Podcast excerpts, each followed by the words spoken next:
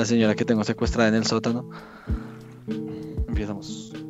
Muy buenos días, buenas tardes y buenas noches. Estamos en un capítulo más de este su podcast donde hablamos de por qué no deberíamos escribir, pero mientras tanto de qué es lo que estamos haciendo. En el capítulo de hoy vamos a hablar de métodos de narración.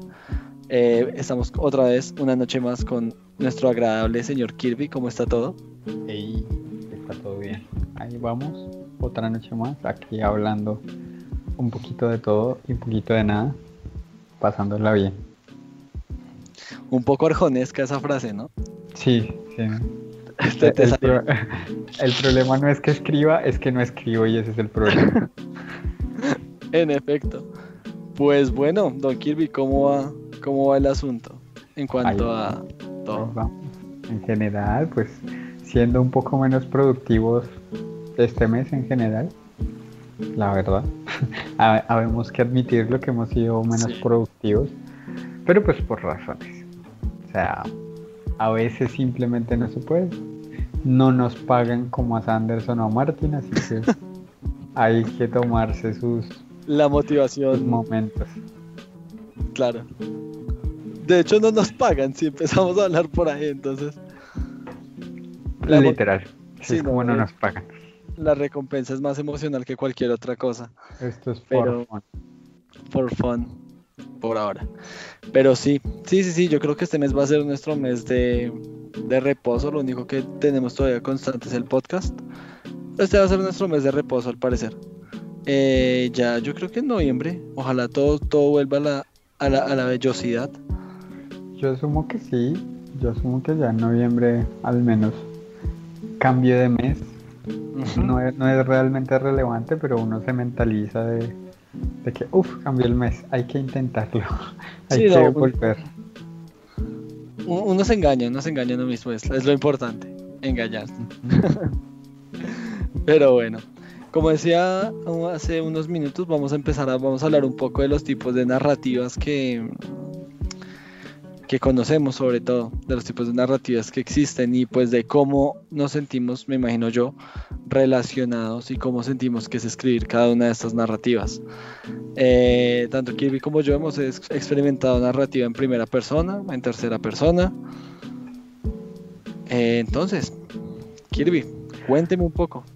Pues eso, o sea, principalmente es, es como importante entender que parte de esos tipos de narrativa, como les estamos llamando, pues nacen del hecho de quién está contando la historia, que digamos que es como el punto central al cual va a converger, al cual va a converger todo lo que vamos a hablar en este podcast.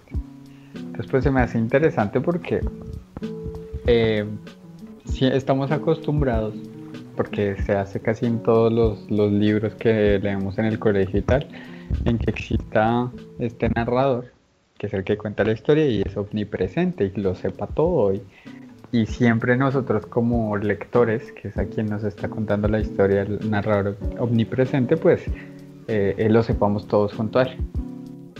Pero de ahí parten como, digamos, juegos que hacen los escritores para, no sé cómo decirlo, de pronto cambiar un poquito la sensación de los textos, de pronto engañar, de pronto hacer evocar ciertas otras emociones por las cuales se crean otros puntos de vista y otros tipos de narraciones, ya sea la de primera persona, que es más introspectiva, o la de segunda persona, que se ve poco, o mm. la tercera persona, que es la más común en la modernidad y un poco menos en la antigüedad, o pues mezclas entre, entre todas. Ya siempre está el narrador que no es omnipresente, es semi-omnipresente y un poco de tercera persona.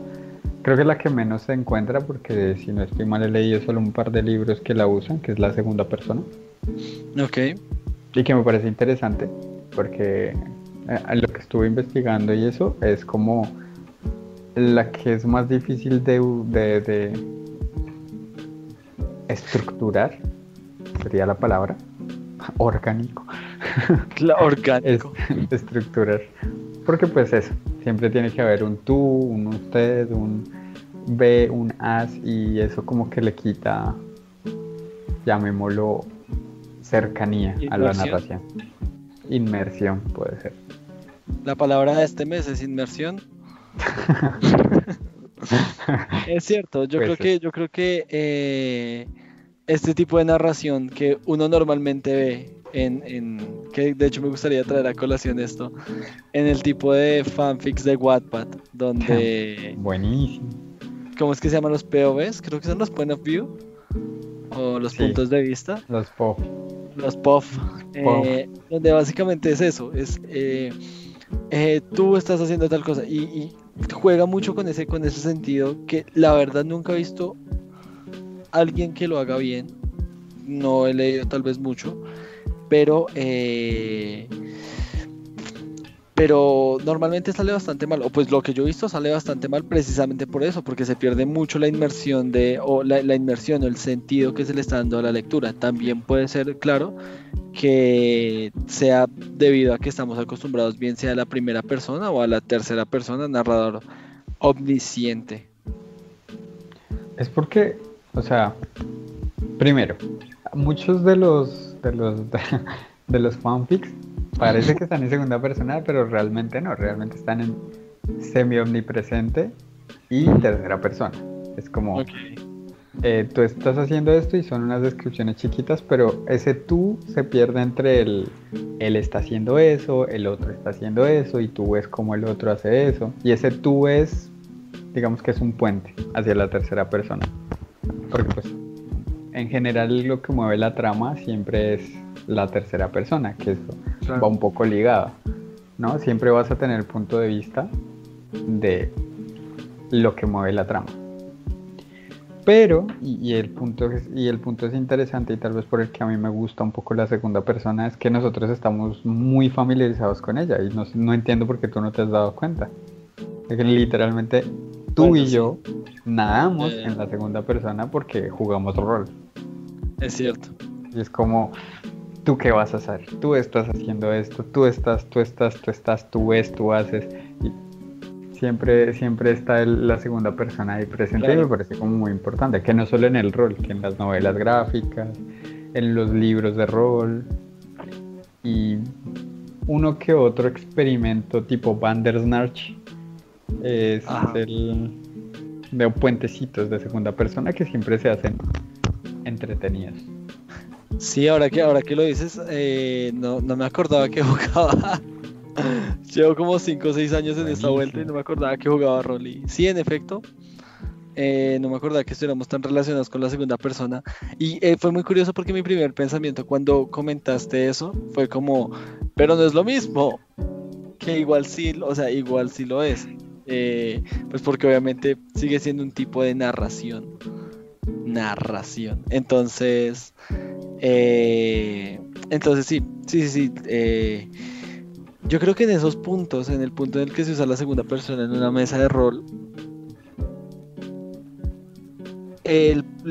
la, facilidad que uno está dando es, es eso, que, que, puede, que la persona puede tener sus propias decisiones.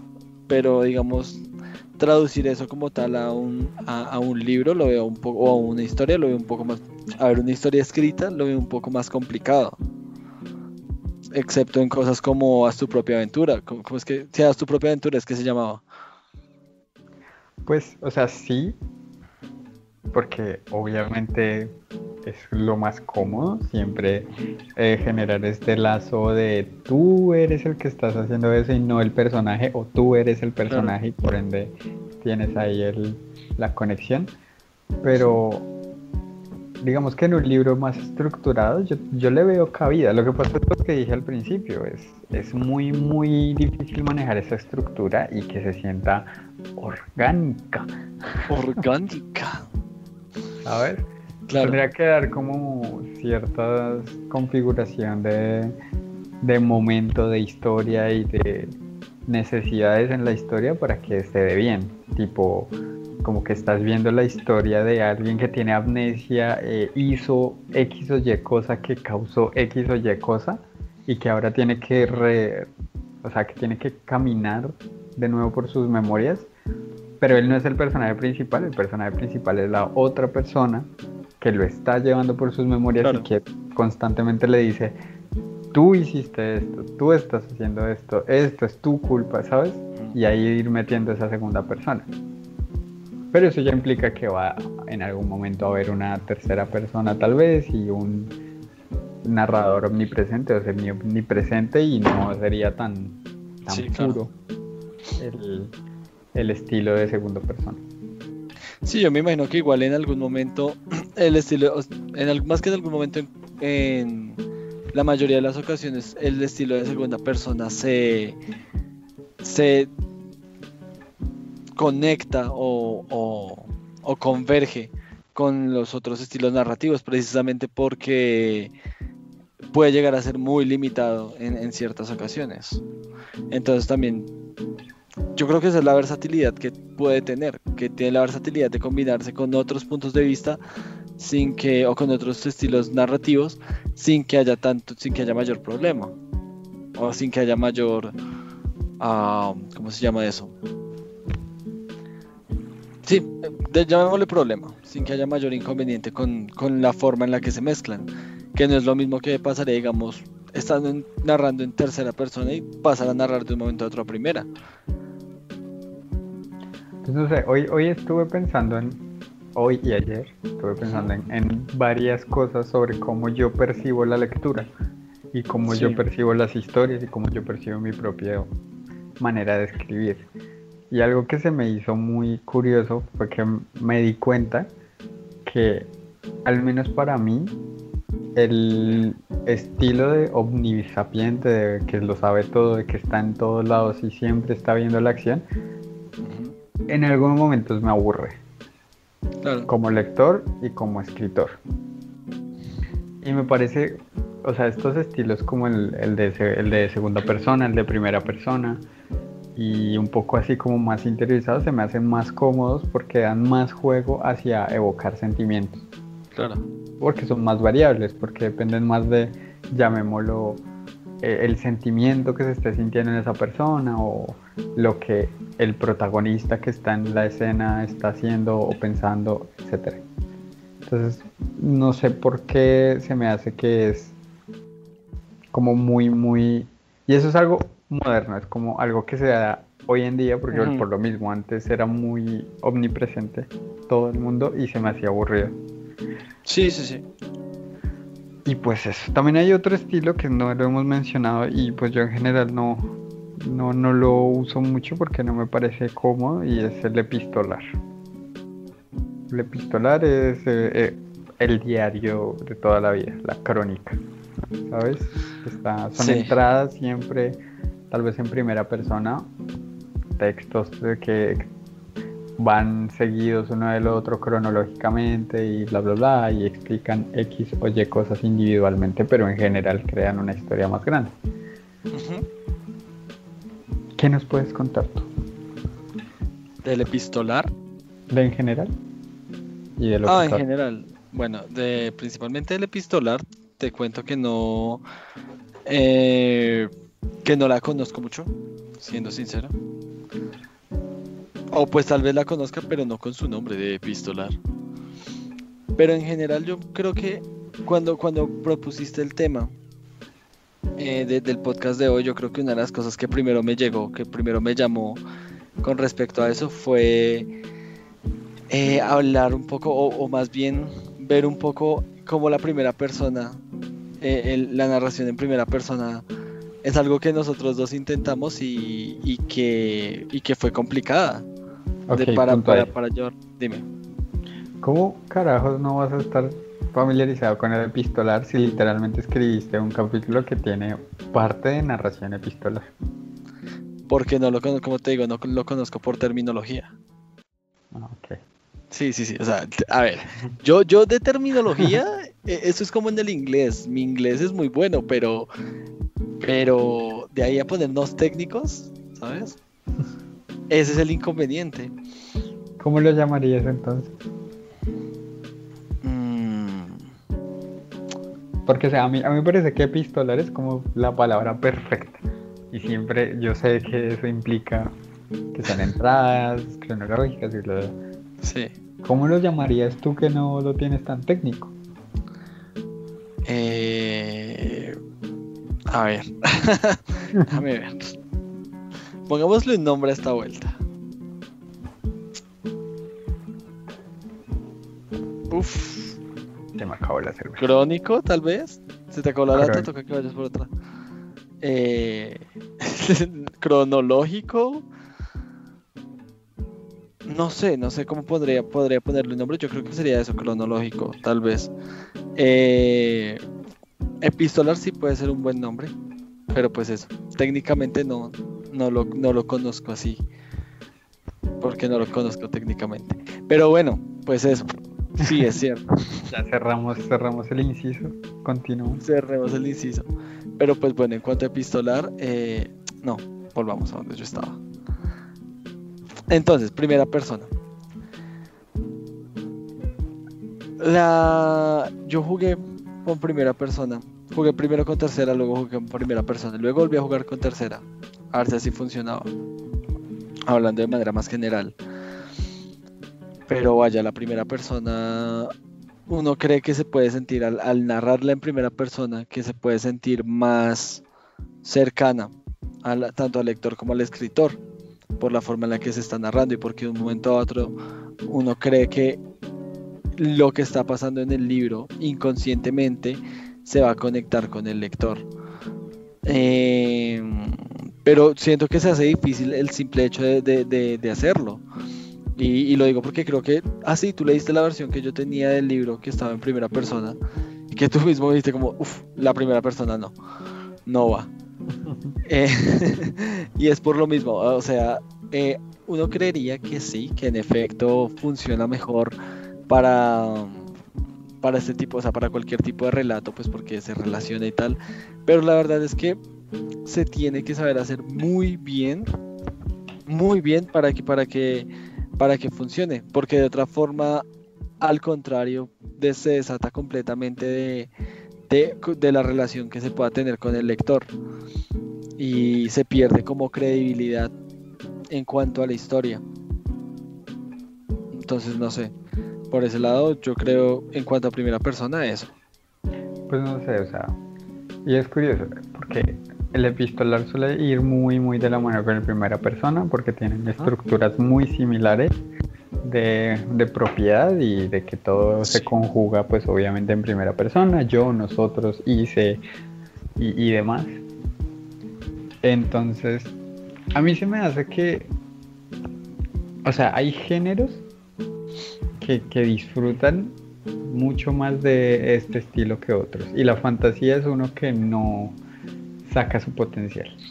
¿Cierto? Sí, no, de pronto por eso es que es un poco más complicado eh, meter esta estructura en una historia de fantasía en la que es básicamente acción y, y su- un poquito de suspenso y drama. Acción, suspenso y drama. Sí.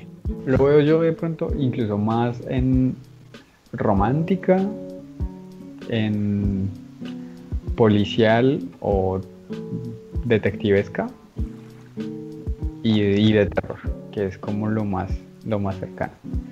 Sí, es difícil de escribir, es muy complicado de escribir porque simplemente no sabemos, o sea, en general, al menos nosotros no sabemos muchas palabras y la mayoría de palabras que sabemos las sabemos en segunda y tercera persona. Ajá. Entonces al conjugarlas en primera persona se nos escuchan raras. Como Sí, el- tal cual. Eh, yo hice, yo comí, yo salté, yo bebí, yo erguí. ¿Sabes? Y es como... Sí. Suena raro. Porque no Suena- estamos suena-. Claro. Y eso, yo creo que para allá, yo creo que para allá era un poco para donde yo iba. Yo creo que uno de los puntos fuertes sería, yo estaba pensando más en terror que en romántico, porque siempre se me olvida romántico por algún motivo. Pero, pero yo estaba pensando más en terror y me acordé una un piedra en vez de corazón. Muy seguramente, muy seguramente una piedra, pero una piedra gastada, oxidada, que un poco más y se convierte, qué sé yo, en Lasca. oro o algo así. Lasca. Lasca, Eh, palabra lasca. Lasca, sí, es, es una palabra bastante, bastante bonita. Entonces, y me acordé también de, o sea, me acordé en ese, en ese, mm, como en, ese hilo de pensamientos que tenía, me acordé de, la historia de Robert, de que esa está contada en, primera persona. Para los que nos escuchen y creo que no saben todavía, hay una historia que Kirby escribió como única por el momento, que es como un pequeño cuento de de, un, de, un, hombre llamado Robert que básicamente pues empieza a trabajar en un hotel y nada es lo que parece y lo dejamos por ahí. Y está escrito en primera persona y, es, y, sí es cierto, eh, se hace mucho más personal leerlo de esa manera. Que obviamente yo creo que el entrenamiento y el vocabulario, como tú decías, eh, hacen que coge un poco.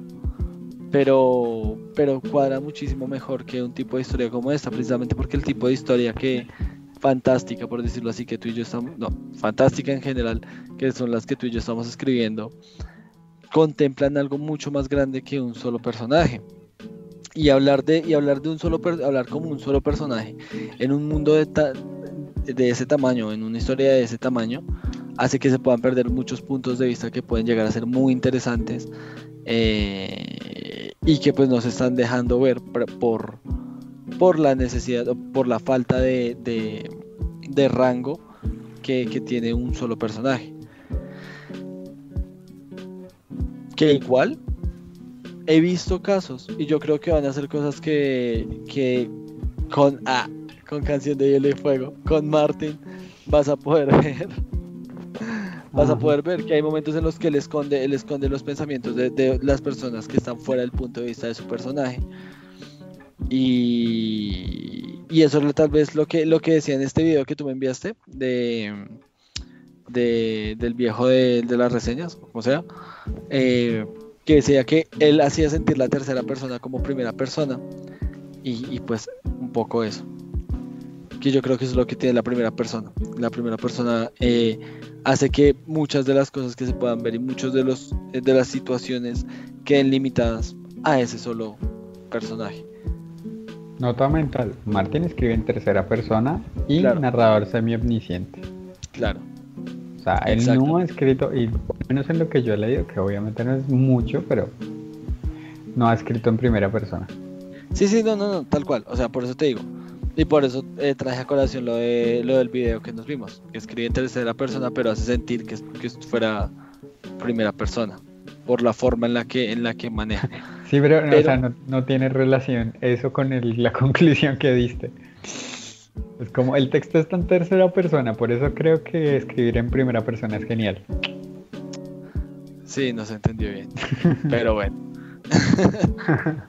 por eso fue la aclaración, fue como, ok. Sí, sí, sí, sí, sí.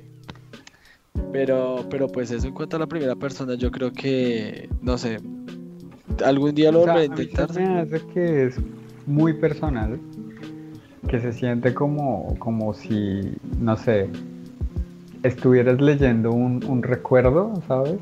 O como si a un amigo tuyo te estuviera, estuviera él recordando al lado tuyo y tú le estuvieras prestando atención.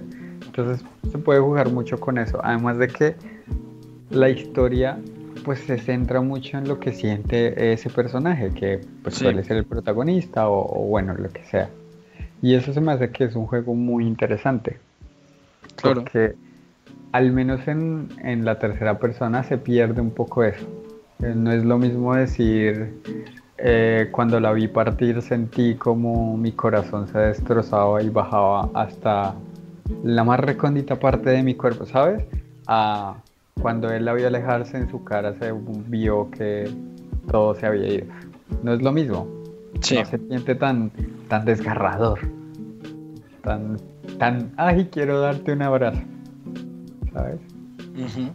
y, eso es algo que a mí me gusta mucho de la primera persona y por lo cual eh, suelo un poquito mezclarlo. Yo sé que lo mezclo, yo sé que a veces meto cosas un poquito en primera persona. Sorry. Sorry a mis lectores. y pues. Pues sí. No, y que yo creo que yo creo que ese tipo de escritura tiene mucho mérito por lo mismo, porque no sé, a mí, a mí se me hace complicado aún evocar sentimientos. Esto es una conversación que ya hemos tenido en algún momento, pero pues eh, evocar sentimientos cuando estoy escribiendo para mí es complicado.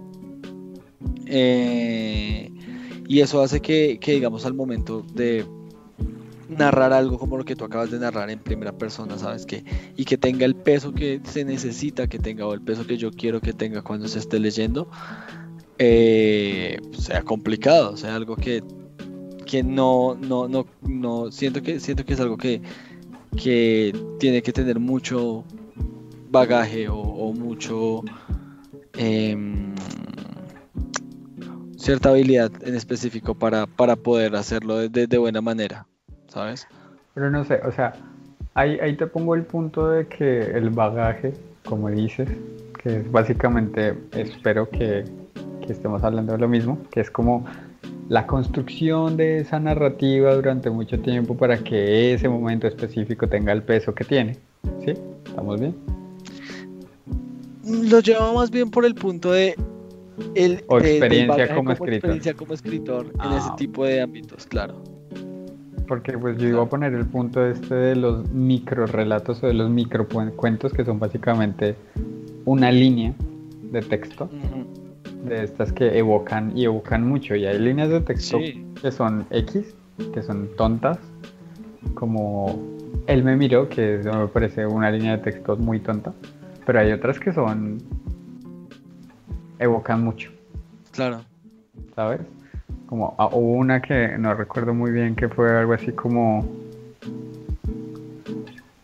y entonces no se enfureció, solo miró hacia el suelo y ya uno entiende que las cosas están como mal. Y entre más lo piensas, como que más mal se ponen las cosas en esa sola línea de texto. Que no necesita un bagaje de construcción literaria, porque. Y de pronto es un poco lo que nosotros pecamos al ser novatos, de creer que todo lo tenemos que construir nosotros para evocar. Y que a veces se nos olvida que esa persona que está leyendo también tiene una vida, también ha pasado por cosas y las palabras también le van a evocar a su manera. Entonces es un poco el juego con el que podemos llegarle. Es cierto, es cierto. Pues eso con respecto, no sé, eh, es que... Es que sí, o sea... Yo creo que ese tipo de cosas, o sea, lo que tú dices, es cierto. No, no, no todo tiene que recaer en el peso de. No, todo el peso como tal tiene que recaer. Y de pronto estaba un poco ligado a aquel, aquel día que estábamos hablando de. De, la imaginación, de, cómo juega la imaginación del, lector en, en, los libros. No, no, lo hablamos tan específicamente, pero algo salió. Eh, y yo creo que eso también tiene que ver un poco con, lo que estamos hablando ahorita, del, peso que, lleva el, pues, lo, lo, que uno está construyendo con las mismas vivencias del lector. Si, si el lector continuó leyendo en algún momento una hora, por ejemplo, con una hora cualquiera, es porque en algún momento conectó con él, directa o indirectamente. Eh, directamente porque, uff, a mí me pasa algo por el estilo, uff, hay sentimientos que hay acá. Indirectamente porque...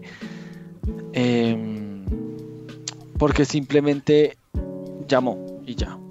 Y, conecta con, los personajes y conecta con la situación, aunque no hayan pasado un poco de empatía.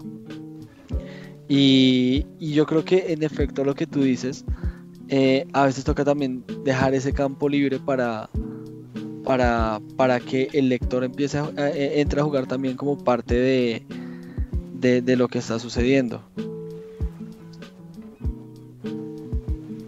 No sé. Ahí, termina. Ok. Sí. es, Algo, es algo que, y ya que tú mencionas a Martin, pues yo menciono a Sanderson. Pues, es algo que Sanderson hace muy bien. Porque no voy a hablar muchos de spoiler, pero o ya tú ya terminaste el primer libro y menos me va a pegar ahí del primer libro. Claro. Y es que, o sea, Kaladin tiene depresión. ¿Sabes? O sea, se sabe. Hay como muchos momentos que están como Dios mío, se va a matar, se va a matar, se va a matar. Pero eso nunca es como el centro de la historia, ¿sabes? O sea, como que es relevante, pero es relevante para el personaje. Y yo asumo que si alguien lee eso y de pronto ha pasado por las mismas situaciones la depresión y ha sentido de pronto un poco lo mismo, se va a sentir un poco identificado con eso. Si no, tal vez no. O sea, tal vez solo va a decir, ah, está triste y, eventualmente mejora y ya. Y luego se dará cuenta de que simplemente no estaba triste y que era algo más allá, pero pues no será tan importante. Pero para la otra persona sí, va a ser ese momento de empatía, como lo llamas tú, en el que va a decir, uff, este personaje eh, Shot Me in the Heart. Ajá. Y eso es algo muy bonito, eso es algo que al menos lo que hace Sanderson es súper como súper complicado porque él hace, al menos para esos personajes hizo su estudio y fue y habló con personas que sufrían ese y los demás trastornos que hay en otros personajes y como que se estudió un poco las cosas en general y hablo con psicólogos y demás para hacerlo lo mejor posible, para hacer una representación lo mejor posible y eso es algo muy, como decirlo, como muy válido, como que se, aprecia muchísimo y se puede aprender mucho de, que él lo haga de esa manera. Porque de otra manera simplemente lo habría dicho como tiene depresión. Claro. o lo que él siente no es solo tristeza, es algo más pero nunca lo dice. En el primer libro jamás dice eso. De hecho, en el primer libro creo que no hay una sola frase que hable sobre la tristeza de Caladín per se, sino que simplemente habla de lo que él siente, de, que las cosas están grises y llueve y se siente mal y... Ah, pero nunca dice, esa tristeza es tan... No, nunca lo dice y eso es súper genial. A mí eso me parece genial. No, estuvo De hecho, de hecho me estaba acordando de la parte cuando él se, se para en, frente del abismo. y, y un poco me acordé, o sea, un poco yo creo que una de las cosas que más llama a, a ver lo que él está sintiendo, a ver cómo él se está sintiendo. Y aún así, y yo creo que es irónico que sea eso, es que a pesar de cómo, a pesar de cómo se presenta Kaladin en esos, en esos capítulos, sí, Kaladin tiene sus momentos en los que él está con él y tiene sus pensamientos, pero a los dos párrafos tiene que ir a cargar el puente y, o, cualquier cosa, ¿sabes? Y entonces eso solo es como... Y, lo peor de todo es que el mundo sigue.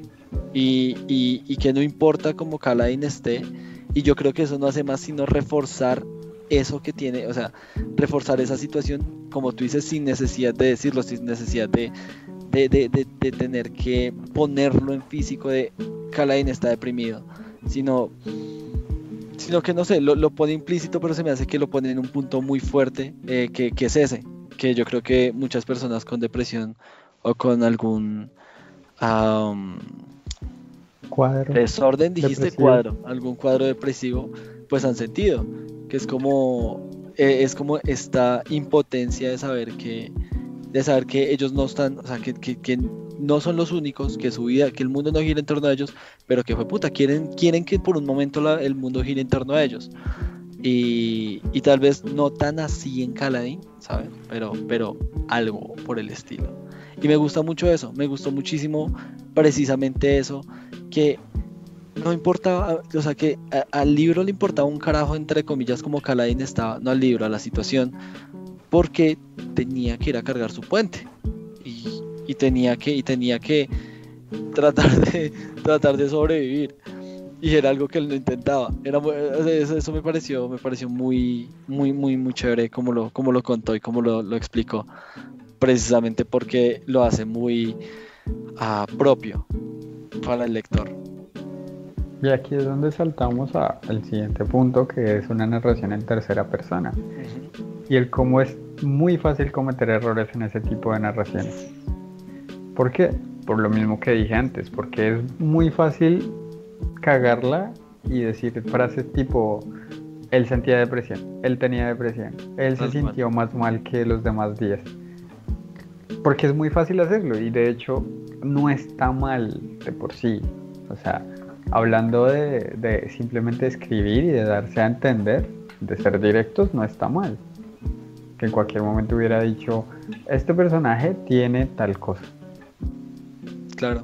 ¿sí? O en este personaje en este momento sintió tal cosa. Y, y de pronto las sutilezas que se toman estos escritores, que hay sí, Martín muy fuerte, eh, como para decírtelo, pero que lo, o sea, que lo entiendas por un ladito sin que te desvíes del camino por el que vas andando, sin que digas, ay, ¿en serio? Ahí a la mitad de la lectura es, es muy importante y es algo por lo que también es bastante complicado escribir en tercera persona. Sí, sí, es que... Y se puede jugar para ambos lados. Yo creo que yo creo que se puede se puede escribir, se puede jugar también para, o sea, se puede jugar mal también para ambos lados, tanto como para hacer descripciones muy obvias, como, como lo acabas de decir, que igual tiene, me corrijo, no jugar mal, sino jugar de esa manera. Eh, hacer descripciones muy obvias y dejarlo ahí, o por el contrario, o por el contrario pasarlo completamente por alto y dejarlo en, en, en, nimiedades que, que, no le aportan, digamos, a, a ese sentimiento, a eso que está pasando realmente. Eh, y, si es cierto, yo creo que nunca me había puesto a pensarlo. De hecho, yo siempre pensaba que, siempre he pensado, entre comillas, que el, escribir en tercera persona es más sencillo en cuanto a, eso. Pero poco a poco, si, si uno se da cuenta de, cuán complicado es, porque además lo tienes que hacer desde el punto de vista ajeno al, personaje. Y eso hace que, que, que la conexión se pueda, como tú dijiste ahorita cuando estamos hablando de la primera persona, que la conexión se pueda romper mucho más fácil y pueda quedar simplemente en un sentimiento y ya. O simplemente pues que no se note. O sea, y, de ahí nacen como estos, ¿cómo llamarlo? Trampitas, ¿no? Como estos juegos que hacen muchos escritores y que hicieron en su momento, que es meter personajes, meter eh, narradores omniscientes, narradores semi-omniscientes, meter eh, ejercicios como muy literarios para hacer que esa tercera persona deje de ser plana, porque eso también es otra cosa que es muy, muy complicado y es que es muy plana. Cierto. A diferencia de la primera persona en la que los sentimientos son cambiantes y digamos que las narraciones pueden ser como me siento mal, pero sé que debo mejorar, sé que debo cambiar y vas de un abajo hacia arriba o al contrario, estando bien y ponerse a pensar en cosas depresivas y terminar mal. En la tercera persona, al desligarse de esos sentimientos intrínsecos del personaje, eh, se vuelve plano, ¿no? Es como, claro. Él se sentía bien o él se sentía mal, él estaba haciendo esto o él estaba haciendo lo otro, o él va a hacer o él hizo, y, ya, y se siente así, alejado y plano, y, es complicado, eso es muy complicado escribirlo bien y que se sienta. Es cierto. Yo, yo creo que el hecho de tener una conexión en tercera persona con, un personaje eh, es, bastante complicado. Y, más cuando es un personaje en el cual, digamos, que no tiene ninguna relación con, nuestro, con la realidad del lector, mejor dicho. Eh, porque el personaje puede estar muy bien, pero, pero si digamos no hay una realidad, no hay una conexión con la realidad, o, en algún momento se separa la realidad, se puede perder para esa conexión para mal. Y, y, ahí es cuando el personaje deja de valer lo que probablemente necesitaba valer. Pues O sea, es complicado. Eso no, se puede no decir. No. Eh, claro. Igual, a la larga, pues obviamente siempre en un texto entre más largo, pues más necesidad de usar otros puntos de vista y otras maneras de escritura van a ver. Y pues se van a entremezclar y de pronto a perderse los las fronteras de una a otra. Sí. Pero, eh, o sea, siempre va a ser interesante cómo eso cambia un poco la percepción que tenemos de los personajes. Que no es lo mismo el él estuvo enfrente de su peor enemigo sintiendo, ¿sabes? Al te vi cuando estabas enfrente de tu peor enemigo y tu cara al cuando lo vi a ese maldito sentí el o sea evocan tres cosas diferentes. Y hay escenas que, al menos como yo lo siento, que necesitan el cambio de, de persona. Al menos como yo lo veo. Sí, claro. es algo, o sea, yo creo que por eso es algo que me pasa a mí mucho. Que puede que esté en pasado tercera persona y por un momento cambia a presente primera persona o a presente segunda persona o a presente tercera persona pero más Sí. personal y, y justo esa escena la diga así porque siento que es, o sea que el impacto va a ser más grande y que va a ser una manera más prolija de llegar a donde quiero llegar. Sí, pero igual, o sea, No, o sea que eso es re que- ilegal y que eso viola como 20 leyes de, de, de- de escribir, sí, o sea, pero mira que, mira que digamos en cuanto a cambiar de tiempos, eso lo he visto mucho y, y a mí antes me incomodó, o sea, la primera vez que lo leí me incomodó porque fue como usted, ¿qué carajos está haciendo con su vida? Pero ya después toma, ya después sí pero no ya después fue como pues pues bueno o sea es muy bacano porque cambiar digamos de pasado a presente hace que tengas atención de lo que está pasando en este momento que ahora esa es otra eh, que de pronto ahorita, ahorita más tarde lo, lo o sea ahorita en unos minutos lo lo tomamos volvemos a ello pero el hecho de hacer esos cambios yo creo que yo creo que requieren de, de- de mucho y y bueno eh, cambiar, digamos, de, pre- de pasado a presente, de presente a pasado, no es tan complicado como yo creo cambiar de, tercera persona a primera persona. Que me gustaría ver un cambio así. No, es, no recuerdo en este momento si, si, lo he, si lo he visto, tal vez no. Pero, pero me gustaría ver un cambio así. Nunca llegan, nunca llegan a, a la versión de enviar, nunca llegan. Nunca llegan a la edición. no, es que siento que ya son muy pailas. Ah, O pues sea, es- el cambio es muy cerdo. Eso es, es muy cerdo. Es como pasar de, por ejemplo, Piero, Piero estaba en la orilla del barco mirando al horizonte. Y el siguiente párrafo sentía, ¿cómo era? Sentía cuando... Ah, mentiras. Hay uno, hay uno que es más fácil. Cuando Piero se robó el disco, que Piero se robó el disco y subió a la cubierta, la luna bañaba las maderas del barco que eran antiguas. Subió por la madera principal y se hizo encima de una vela. Y luego empezó Piero, este disco, este disco es muy extraño. Y eh, en su reflejo puedo ver las, las estrellas de, que están en el cielo. La noche está muy bonita. Y él empieza como a hablar, a, re- a retratar su alrededor en primera persona y a decir como recordaba a mi maestro que me decía que... Y fue muy raro el cambio. Lo entiendo. Hasta para mí fue muy raro. Lo entiendo, no, y, y me imagino por, y me imagino por dónde, me imagino por dónde iría, o sea, entiendo el cambio y puede que, el, lo pero es que como empieza con este disco, uno dice como, no, uno ni siquiera dice, uno asume que eso va a estar en tercera persona y que de un momento a otro empieza a hablar en primera sería muy extraño. Pero igual sería interesante ver el experimento. Yo me acuerdo que una de las cosas que yo vi, que es que ese es otro de mis escritores, que otro de los escritores que me está gustando muchísimo, que se llama Santiago Posteguillo. Él escribe novelas históricas sobre todo, bastante buenas. Eh, y el man en un momento está narrando, la- está narrando una batalla desde dos puntos de vista diferentes, desde el punto de vista de los romanos y desde el punto de vista de los cartagineses. Y me explotó la cabeza, o sea, nunca pensé, nunca pensé que alguien fuera a narrar algo por el estilo, porque además en esa misma, o sea, en esa misma narración donde narraba y cambiaba de punto en punto, eh, se veía el cambio que yo te decía que fue la primera vez que lo vi, fue con él, el cambio de presente, de pasado a presente. Eh, y hacer como eso, o sea, manejar tantos, yo creo que tantos momentos en, en dos puntos de vista completamente diferentes, porque históricamente son dos puntos de vista completamente diferentes y igual con, con, con lo que significa esa batalla para cada punto.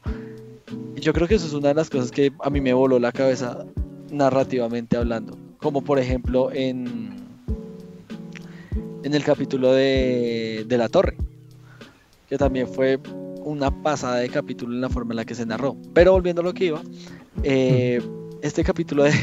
es que me acordé, me, me llegó el flash de una, el flashback me llegó de una. Entonces, respecto saltando con, con, el, con la luz tormentosa alrededor. Sí, uff, uff. me lo voy a volver a leer. Tú Capítulas. no puedes tener mi dólar. Ah, no, espera, eso es otro capítulo. Eso es otro, sí. Entonces, ¿qué? Entonces, em, es muy interesante también llegar a ese punto, porque yo creo que a mí me pasaba eso cuando eh, yo intentaba, intentaba, intentaba jugar ajedrez conmigo mismo, que siempre cogía un, un lado, siempre cogía como un partido antes. Entonces siempre era como que le daba preferencia a las blancas o le daba preferencia a las negras. Y, y al escribir, digamos que a veces me pasa eso, ya últimamente, gracias a toda esta experiencia que estamos teniendo y, y gracias a todo lo que estamos escribiendo como todo el tiempo, he podido aumentar Ah. mis... Mi, mi- ¿qué, ¿Qué vas a decir? No, no, no, no, que hiciste como un, un silencio de un segundo y dije como, ¿qué? ¿Qué? El fue, fue suspenso, el suspenso. El suspenso. eh, aumentar, aumentar este tipo de posibilidades de jugar con diferentes personajes y de jugar en diferentes situaciones, no, en, en la misma situación desde diferentes puntos. Pero, pero igual se me hace algo que es muy complicado. No sé si tú has visto algo, algo por el estilo que se narre lo que te digo, en el mismo capítulo, dos puntos de vista o más puntos de vista completamente diferentes. Sí, hay un libro que se llama Juramentada. ¿Qué? que literalmente de la mitad para arriba es, es todo el mundo haciendo muchas cosas y casi cada párrafo es un personaje moviéndose. Y es como re... Sí. No, o sea, a mí me explotó la cabeza muchísimo. Porque- Eso y por ejemplo los cambios que hice en, en los capítulos de lluvia y cambio que son hay un Sí, par de sí. cambios que son como de Piero y luego Ciro y pues eso. Sí, yo creo que darle, darle en ese momento la, la luz a. No, no, no, no, no la luz. Darle como el protagonismo, la cámara. El foco. a- el foco. Es que estaba, es que me, o sea, la- por un momento, mientras estaba hablando, te estaba- mientras te estaba escuchando y cuando iba a empezar a hablar por algún momento, empecé a pensar en desorden de, de entidad disociativa y por eso dije la luz. Entonces, no, Bueno. darle la cámara. Mi cerebro ya está top. Eh, darle la cámara o, darle ese protagonismo a, cada personaje y cambiar esos sentimientos eh, de un lado a otro y jugar con eso. Yo creo que eso es algo muy bonito, es algo que me, que me parece muy, muy chévere y, un punto interesante al que, se- al que sería llegar eh, a, jugar con eso tan, tan, en, en momentos tan críticos, ¿sabes? Como, como lo puede ser eh, una, una intriga política, una decisión importante o algo por el estilo. Una declaración de amor. Una declaración de amor. ¡Oh! Eso es un momento muy crítico e Eso es un importante. momento demasiado crítico. Pero bueno, dos, dos cosas antes de continuar. Una, con respecto a lo que dijiste de jugar a ajedrez contigo mismo, no te has leído una novela de ajedrez, se nota. Porque literalmente hay una escena que es eso y que el personaje habla justamente de lo que dijiste. Eso. O sea, es como justo y si lo hubieras leído habrías dicho una referencia o habrías hablado de eso. Entonces, ok, no te la leí. Y eso pasa en la mitad del libro, entonces ni siquiera hasta no la he llegado a la mitad, es cierto. Bien. Es cierto. Me da culpa. Ouch. Libro favorito y, y lo desperdicio, pero bueno. No lo desperdicio, lo guardo para un momento más libre de otras cosas. Precisamente por lo mismo. Qué triste. Ay, por Eh, Dios. se, el se me drama. olvidó que era lo siguiente. Jay. No, es que me traumé con que no te hayas leído el libro, la verdad. No, no, no, es que en serio, es que en serio ahorita con lo que estoy haciendo de revisión y todo eso, yo dije voy a dejar este libro porque algo debe tener para, para ser tu libro favorito, entonces lo voy a guardar, me voy a guardar este libro, ¿sabes? Voy a, voy a llegar eh, completamente disponible a él, aunque sean 97 páginas. Quiero llegar disponible al altar con ese libro. Bueno, voy a llorar. Eh, iba a decir algo súper importante. Sí, Calo. Algo súper importante, pero se me olvidó. Por andar pensando en usted que no lee. Estábamos hablando de diferentes puntos de vista, de ajedrez,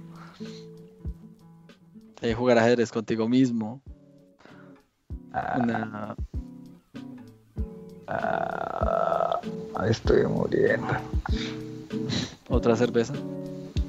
No. No, no hay. Tendría que ir a comprarla y. Y en el hotel valen 5 mil. Tres lucas cuesta. Oh, no. está tan barata, no está tan Uy, no, sí está cara. No, porque es de lata de la normal, ¿sabes? Uf, ouch. no. ¿O me las compro yo en Sixpack después o no? Te, te, las voy, te las voy a mandar de acá, que aquí son más baratas. Por favor. De No, mando pues, andino. Eh, lo de los cambios de, de- de perspectiva es algo muy interesante. Porque, o sea, lo que dices es muy cierto. Uno tiende a tomar un lado como si fuera como propio y el otro como perdedor, ¿sabes? Y por ejemplo, en, en- en Juramentada, y si no estoy mal, al final de, de Palabras Radiantes pasa algo con un personaje que es justo eso. Que es como hay un cierto antagonismo y es como muy fácil de que de pronto Sanderson se hubiera... Bueno, él no porque él es increíble escribiendo. Pero si lo hubiera Él es hecho- Dios, él es él puto es Dios. Pero si yo lo hubiera hecho o alguien con menos experiencia, de pronto habría pecado de decir, ay no, él es el malo, entonces sus razones no son, tienen que ser tan válidas o, o no voy a escribir las razones tan válidas. Pero cuando lo lees te quedas como, uy, o sea, uy. Mira que. Ah, perdón, continúa. No, sí, Me imagino ya, que- ahí ¿Ya? acabó. Mira que de hecho la vez pasada me estaba viendo eh, que me quiero, me quiero salir un poquito de los libros a otro, a otro de la- a otra de las artes que, que, que es mi, mi pasión. Eh, me estaba viendo una, una review de, de, de Last of Us 2 que, que polémico ¿Estás fue hablando del libro de las lesbianas? El libro de las lesbianas. en Del, el videojuego de las lesbianas, perdón. En efecto, de ese mismo. Y hay un momento. Porque ese- hay lesbianas, ¿sabes? Sí, hay, lesbian- hay lesbianas. Y hay, de hecho hay un transexual. porros. Obvio. Transgresivas ellas. Pero Lesbianas. o sea, lo más importante, ¿sabes qué es? Que, son, que hay lesbianas. Sí, o sea, Que de hecho, para llevar a mi punto, obviamente, que hay lesbianas. lesbianas. No, ya. Bueno, eh, volviendo. Me estaba viendo un review donde, porque yo el juego no lo he jugado, pero dice que mm, básicamente pues tú siempre juegas con la personaje que venía de Last of Us 1. Y en un momento cambias a la que es su antagonista y juegas con su antagonista y juegas desde el punto de vista del antagonista y pasa exactamente eso que tú estás diciendo. O sea, esta vieja ve cómo matan a una señora embarazada que hacía parte de su tribu, por decirlo así, de su grupo. Una señora embarazada con un señor embarazado que iban apenas a buscar provisiones. Y esta vieja loca con el man este grande, grande que no me acuerdo, que matan en el primer capítulo, que todo el mundo se ofendió. Eh, eh, el primer- o sea, en la primera parte del, del- del segundo Todo el mundo se ofende. el segundo. Marica, todo el mundo se ofendido, es como parce, dejen continuar la historia. En fin, el caso es que. eh, y, y se ven los dos puntos de vista, y es como que en ese punto, tú dices, como que. Pues hasta razón tiene, ¿sabes? Sí, muy grandota y muy mal hablada y lo que quieras, pero fue puta, hasta razón tiene de sentirse como se siente. Y es muy yo creo que yo creo que los, los guionistas, los escritores que pueden dar ese giro y, y decirte y hacerte caer en cuenta como de, no, sí, o sea, se mamaron, ¿sabes? De, razón. Uno, uno les dice, o sea, es, es algo muy, muy admirable. Porque a veces, ¿qué pasa? Que uno lee algo o, o ve algo o juega algo y el personaje malo, pues, da sus razones, sus motivos y uno dice, pues, la chimba, ¿no? Es malo. Y precisamente yo creo que es debido a, un... a, a esa importancia que tiene una buena narrativa cuando se hacen ese, ese tipo de situaciones em, contrarias que permiten ver eso y le dan una riqueza impresionante, digamos, cuando lo hacen bien, cuando se hace de esa manera, como estás hablando con Sanderson, que no lo dudo, no lo dudo para nada. Y como se hace con, como hace The Last of Us, eh, se me hace que le da un, un valor muy importante, no a la obra como tal, que también, sino a los personajes que se están narrando. Y, y wow, y wow, con respecto Lesbianas. al sombrero, lesbianas. Pues no diga- a mí no me pareció, a mí no me pareció tan guau. Porque yo siempre voy a defender de que obviamente cada medio es a su manera impresionante y tiene sus propias herramientas, pero un medio no se va a poder comparar con el otro jamás. Obvio. Entonces, es mucho más fácil hacer un enemigo o hacer un personaje villano, entre comillas, humano y que se entienda pues sus motivaciones en un medio audiovisual, como puede ser un videojuego, como puede ser una novela, como puede ser una peli, a, a un libro. ¿Por qué? Porque, o sea, cinco minutos de una película que vendrían a ser de 5 a 150 páginas en un libro son, llamémoslo, inigualables, ¿sabes? no pesan lo mismo. O pueden ser cinco páginas de que sea una escena de un personaje caminando de un lado para otro, como pueden ser 150 páginas, que sea un desarrollo de un personaje, que se está haciendo lentamente y que en el medio audiovisual se puede hacer en cinco minuticos con un flashback y un par de explicaciones. ¿Sabes? La restada de mérito que le acabo de pegar. Sí, o sea, a mí no me parece que el juego sea bueno, porque eso que hizo el juego, que fue humanizar a un villano, entre comillas, ya lo hacían cosas de los 90 como, por ejemplo, eh, los Final Fantasy, por ejemplo el 7, por ejemplo el 9, que habían villanos que al principio los conocías como, por ejemplo el Sephiroth y que al final ves y dices a Sephiroth como, ah, lo mismo, era bastante humano y era un clon de alguien que lo estaba obligando, entonces no es, ¿sabes? Sí. Que la novela de Betty la Fea, por ejemplo, la villana está de Marte, hasta ella tiene una, un, argumento que tú la miras y dices, bueno, es humano, es una niña rica y se entiende un poco el por qué es así, no es como tal una villana, ¿sabes? Entonces sí, lo he visto y lo he visto mucho, entonces Vaya, ¿qué, pusieras? ¿Qué pusieras a Betty la Fea fue... Al nivel de las de las de las de las Bien. Obviamente. Esa cerveza ya hizo mucho efecto. Yo creo que tomate un vasito con agua también, ¿sabes? Eh, con sal. Que igual, no, pero, igual Betty la Fea, Betty la Fea tiene tanta popularidad por algo, ¿no? no o sea, está bien escrito, o sea, el man que la escribió es uno de los mejores libretistas de telenovela de Latinoamérica de su época. No por nada se dobló a un chingo de idiomas y hicieron muchos. ¿Has visto el doblaje en japonés? Del doblaje japonés es finísimo. Es hermoso. Es como ver anime con Literalmente no por nada es la única novela que al menos yo conozco que tiene serie animada. Oye, sí, tienes. Yo no me acordaba de esa serie. O sea, ahí hay nivel. Ahí hay nivel. No voy a decir yo que se man el Sanderson de las novelas. Pero... un poquito igual me estoy viniendo arriba, pero bueno. Un poco. Tal vez esa cerveza sí hizo demasiado efecto. Tal vez esa cerveza sí hizo demasiado efecto. Bueno, pero, ya viendo un poco, dejando el meme de lado pues eso. O sea, a mí se me hace que en el libro merece un poco más el mérito. Es que no sé, o sea, nunca has hecho el intento, por ejemplo, de estar viendo una película, una serie, yo qué sé, hasta a dos personas pegándose en la calle y en tu mente escribir la, la situación. Sí, claro. Y el cómo necesitas tantas palabras que literalmente pues, se puede estar acabando lo que está pasando y tú aún seguirías escribiendo esa misma escena para describirlo al nivel de lo que lo estás viendo. Sí, sí, sí, claro. es lo mismo, o sea, a eso me refiero con que no son equiparables. ¿Sabes? Es complicadísimo. Además de que esa manera en la que tú lo escribiste es una de muchas. Claro. No es la única, ni va a ser la mejor, ni va a ser la peor. Es simplemente una de muchas.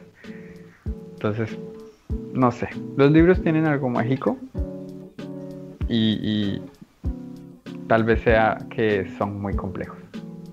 Sí, es que igual no cualquiera. Esto, esto, esto, es, esto que voy a decir lo voy a decir con el mismo ánimo que lo decía el chef Gusto. Cualquiera, o sea, cualquiera puede escribir, pero no cualquiera puede escribir algo bien un buen libro un buen, una buena pues, historia. Si va a hacer la referencia a Gusto, me la hace bien porque esa película me encanta. Cualquiera puede cocinar. No, es cualquiera puede cocinar. No quiero decir que cualquiera puede hacer un gran plato, quiero decir que un buen chef puede salir de cualquier lado. Crack, máquina.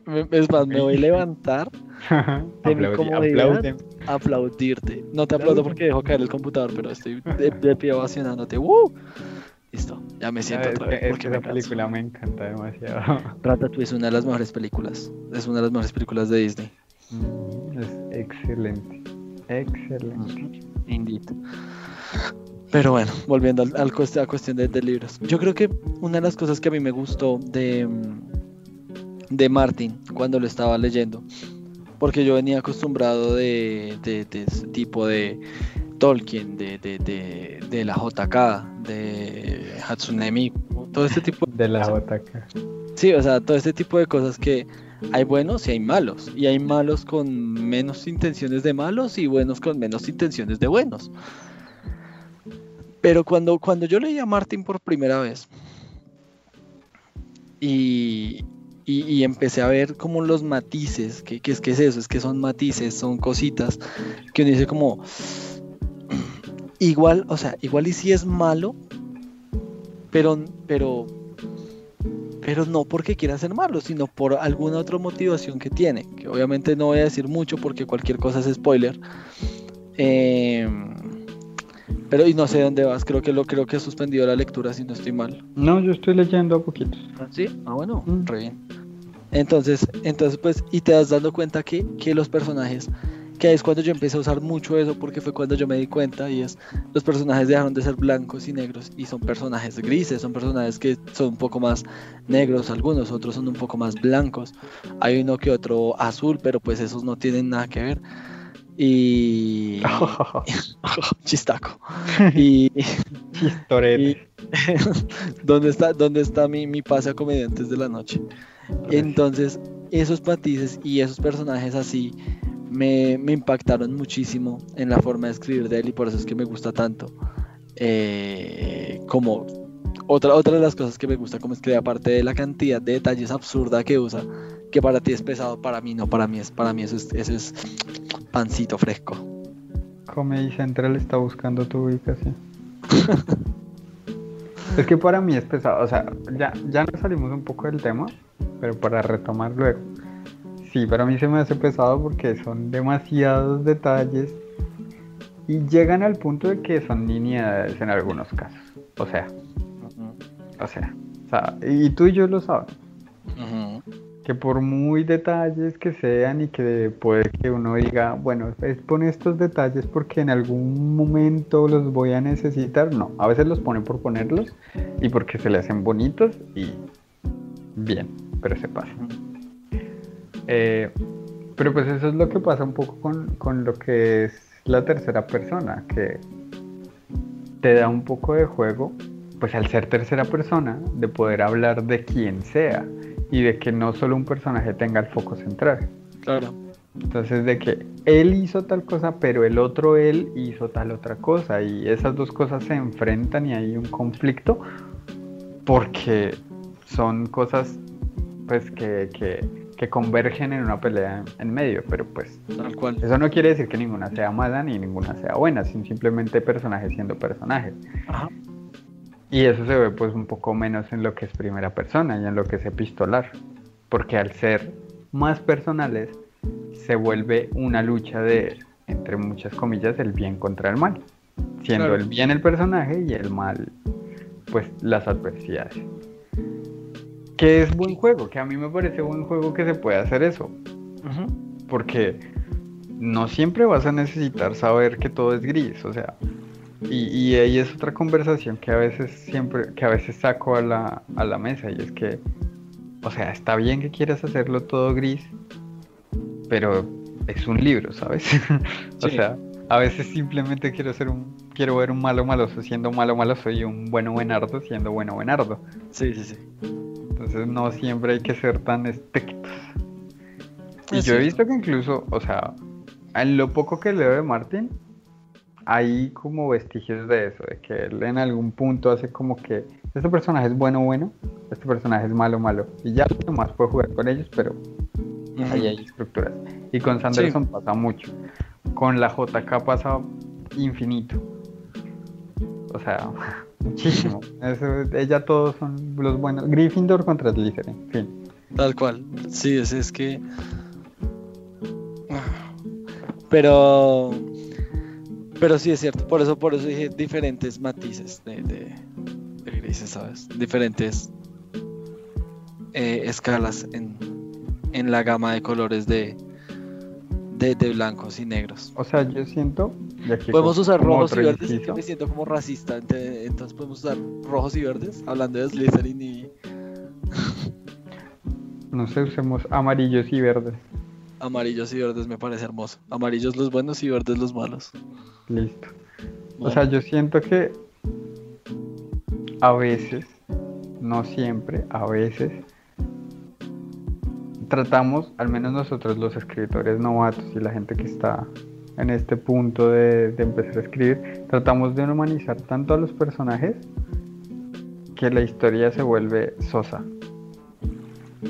Y eso es algo que pasa mucho cuando piensas en la narrativa, y es que o hay narrativas que se enfocan en los personajes o hay narrativas que se enfocan en lo que le pasa a los personajes pero es muy difícil encontrar un, medio, un punto en el que esa narrativa te ayude a enfocarte en lo que pasa en el personaje adentro de él y en lo que pasa afuera alrededor de él. Y es difícil tener ese equilibrio, o sea, a mí me parece muy complicado.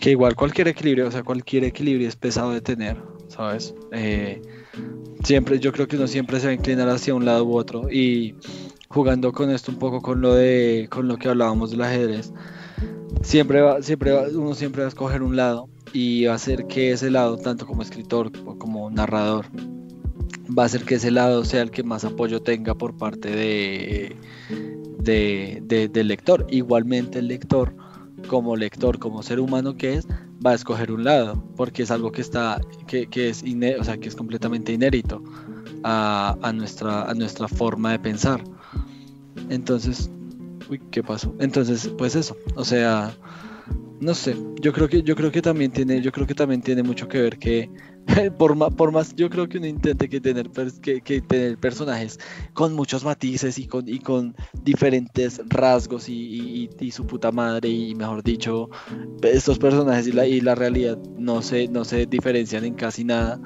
eh, el lector siempre va a escoger siempre va a escoger a su a su favorito siempre va a escoger a su bando y, eso también está completamente bien. Y yo creo que eso también se puede reforzar mucho con la idea que, conectabas ahorita, que, que, comentabas ahorita de, de que hace simplemente quieres ver a un malo malote, un bueno buenardo, eh, siendo malo malote, siendo bueno buenardo, y igualmente a un, a un Martis tú llegando y rompiendo jetas por un, por un micropárrafo o por un, o por un capítulo, ¿sabes?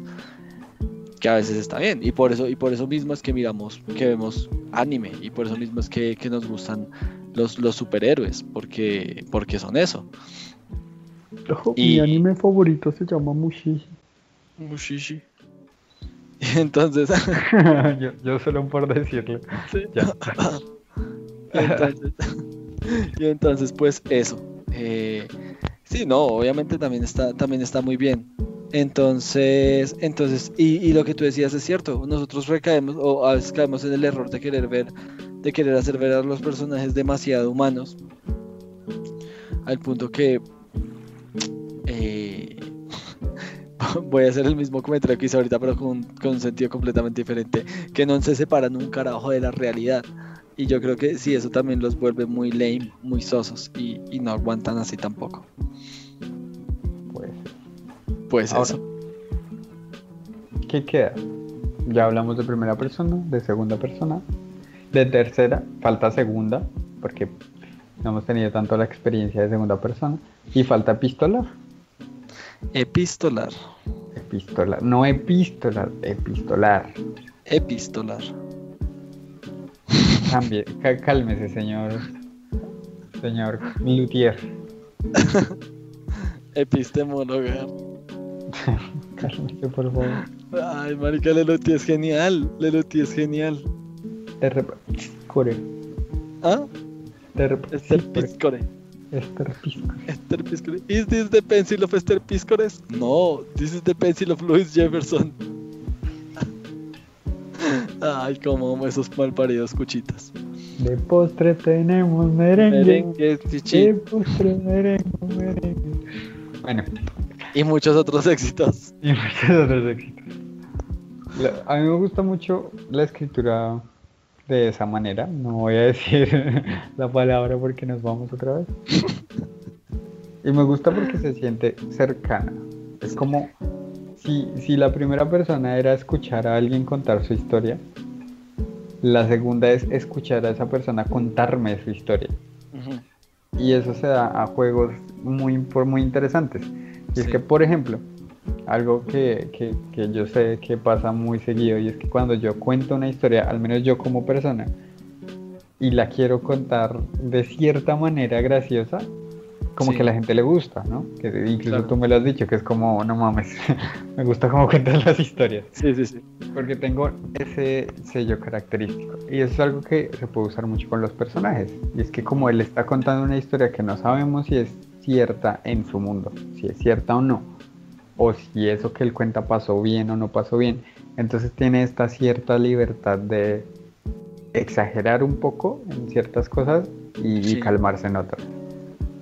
Por lo cual es interesante para, para ciertos momentos, ¿no? El, y lo que decías con Rob es justamente eso, que con Rob, cuando yo lo escribí, pues Rob se centraba en ciertas cosas y las describía mucho, por ejemplo, a la rubia de la recepción que la vio y literalmente describió cómo se peinaba y que se echaba el labial y que esto y lo otro. Y luego vio al jefe, que no me acuerdo cómo se llama, creo que se llama Eduardo, y solo dijo como, ah, era un hombre normal. Sí, el típico gordito que uno espera ahí. Ujú. Entonces es como eso de por sí, ese momento de que él describa esta cosa así y describa otra cosa de una menor manera, ya habla sobre, sobre el personaje. Que esto no se podría hacer, por ejemplo, en segunda persona. En tercera persona, perdón. Porque no se puede, ¿sabes? Ya diría que Rob es heterosexual, le gustan las rubias o le caen más las rubias. Ya, él lo dice, pero aunque no lo dijera, incluso podría un poco darse a entender Sí, claro. de que tiene cierta atracción, ya sea buena o mala. Y ese tipo de juegos que me parecen súper interesantes de las, de las historias epistolares. Epistolares. Bueno, pues yo he, estado haciendo la tarea en el salón, querido profesor, para poder eh, Bueno, hablar un poco más del tema. No, pues, a ver, sí. Eh, hablar un poco más del tema y me y me cayó como una cachetada en la cara, puesto que nosotros dos hemos hablado de un, de un voy a libro. aplaudir. Aplaude, por favor. No, no, termine, termine. Nosotros dos hemos estado hablando, eh, normalmente hablamos y de, de un libro que, mm, que se va, que se va en el, en el, en el método epistemológico, eh, del- en el método epistemológico completamente eso, o sea, es un puto libro entero en ese, en ese, en ese método, en esa, en La esa narrativa, que es, no, eh, que de hecho ni siquiera la Biblia, pero, pero el de mm, Buda Blues, Ajá. Buda Blues es netamente epistemológico. A No solo Buda. Blues, el, eh, la melancolía de los feos también. Es que ese no es me lo he leído. persona epistemológico o epistolar. Epistolar. Epistolar, marica, epistemológico no. Sí, Pero epistolar. Eh, Pero sí, Buda Blues, literalmente Buda Blues es literalmente una historia epistolar. O sea, se cuenta literalmente por cartas. Sí, y yo creo que, yo creo que, o sea, ahorita ya teniendo eso en la cabeza, pensando en eso, eh, yo creo que una de las cosas que más le da a ese, a ese, a ese género o a ese, o a ese tipo de narrativa, por decirlo así, es, bueno, aparte de lo que dijiste, de cómo la persona cuenta la historia, de que normalmente las cartas o este tipo de, de escritura basado en cartas y en todas estas vainas, se narra muy del, o sea, se narra precisamente para eso. Tú no le escribes una carta a, a, un jefe o, a alguien muy alejado. Es una persona que normalmente es muy cercana y, puedes explorar también esa cercanía entre esos dos personajes o, entre el personaje y el receptor de- del mensaje o de la carta. Y que fue una de las cosas que me gustó mucho de ese libro. como la forma en la que hablaban y la forma en la que, a uno no siendo una parte completamente ajena, uno no siendo extranjero en esa comunicación, ellos lograban, o sea, los personajes y el autor, Mendoza, lograba meterlo a uno en los recuerdos de esos dos, de esos dos amigos. Y, y fue bastante, fue bastante chévere, la verdad. O sea, siento que, siento que ah, siento que en ese, en ese, en ese tipo de narrativa se puede jugar mucho con eso, con, con las confidencias que se tienen, que se tienen las dos partes y poder envolver al, al, lector en eso. Pues eso, o sea, es súper interesante eso. Literalmente ese tipo de narrativa, o sea, bebe de sensaciones, sentimientos y recuerdos y es muy poco de acción, porque es muy poco lo que se puede ver de una historia epistolar que existe, que se basan en acción y es la clásica crónica de, una batalla, que eso es básicamente una historia epistolar de acción, la crónica de una batalla. Cierto. Las que leímos todos en, ciencias sociales en noveno grado por allá en 2005, ¿sabes? Las crónicas de la llegada a América las crónicas de la llegada a las Indias. Todo eso son historias epistolares. ¿Qué tienen de interesante? Pues justamente que uno ve cómo los sentimientos del personaje que escribe las cartas cambian a medida que las van escribiendo. Claro. Y uno va notando que la primera carta que escribió va a ser absolutamente diferente a la última, que tal vez incluso va a cambiar su manera de escribir, probablemente el idioma, probablemente las muletillas y que ese mismo hecho pues es el que genera tal vez la resonancia con el lector de decir, uff, hemos pasado por tanto tú y yo, yo leyéndote y tú viviéndola y cagándola, pero bueno. es cierto, es cierto. Y aquí es donde... Y aquí es donde hago el nexo, porque no por nada dejé estas dos de últimas y juntas, y es porque en eso se parece mucho a, a la segunda persona porque en general las dos son de primera y segunda persona, que es una persona que no es un extraño contando una historia. O bien en el epistolar eres un protagonista contando su historia, o bien en la segunda persona es el protagonista contándote su historia. Cierto. ¿Cuál es la diferencia? Que casi siempre en la segunda persona el protagonista ya está contando la historia desde el final. Kof, Kof, Arwin, Kof. Kof, Kof. Mientras que en la epístola lo que dije, pues vamos viendo su evolución. ¿Qué es, ¿En qué se puede jugar la segunda persona? En que es muy interesante ver el contraste, porque desde ahí se ve el contraste desde el inicio. Claro. Por ejemplo, cuando tú cuentas la historia de cuando estabas en el bachillerato, que lo haces en, en, en primera persona, barra segunda persona. Que yo estaba ahí, pero Mm, yo me acuerdo que cuando era pequeño yo era ese tipo de niño que hacía, ¿sabes? Y ahí cambias a una segunda persona porque ya no te sientes atado a ese tipo de acciones, como cuando les jalabas el cabello a las niñas para llamar su atención, por ejemplo. Todas encerradas en... Ah, ah uy, what the fuck. Uy, perdón, salió, salió, al aire. No, es broma. Eh, ese es broma. Pero entonces, ¿qué? ¿Serio? por favor, créanme, señora policía. Entonces, eh, entonces es cierto. Yo creo que, yo creo que, no, bravo, excelente aporte. No, yo es que, es que estaba tratando de acordarme por dónde iba a ir mi comentario, pero era por ahí. Hablando un poco de eso, eh, desde lo que dijiste del, del, del, del Cough Cough, Arwin Cough Cough, guiño, guiño, codazo, codazo. Eh, vaya si, si, si, si destruiste sueños y, e ilusiones en ese momento. no, en serio. Porque pues obviamente... Sí, sí. Jay, justo lo que esperaba. Antes no, de dormir, eh, destruir ilusiones y sueños. No, no, no, pero digamos que para mí, eh, ahorita, ahorita tampoco, tal vez en un futuro escribir la historia o escribir una historia desde, ese, desde ese momento eh, no sea tan complicado. Pero cuando tú me dijiste como, pues, eh, no, importa, no importa en la cantidad de peligros que lo pongas, porque igual ya sabemos que vive. Entonces, me... Eh, y, fue, fue un momento complicado para mí, para mi, mi, escritura, porque fue como un bueno. Y entonces, ¿cómo, ¿cómo se hace para que este tipo de escritura tenga sentido y, y sirva en el punto de, de, si hay un momento de tensión, se te olvide completamente que el personaje sigue vivo, ¿sabes?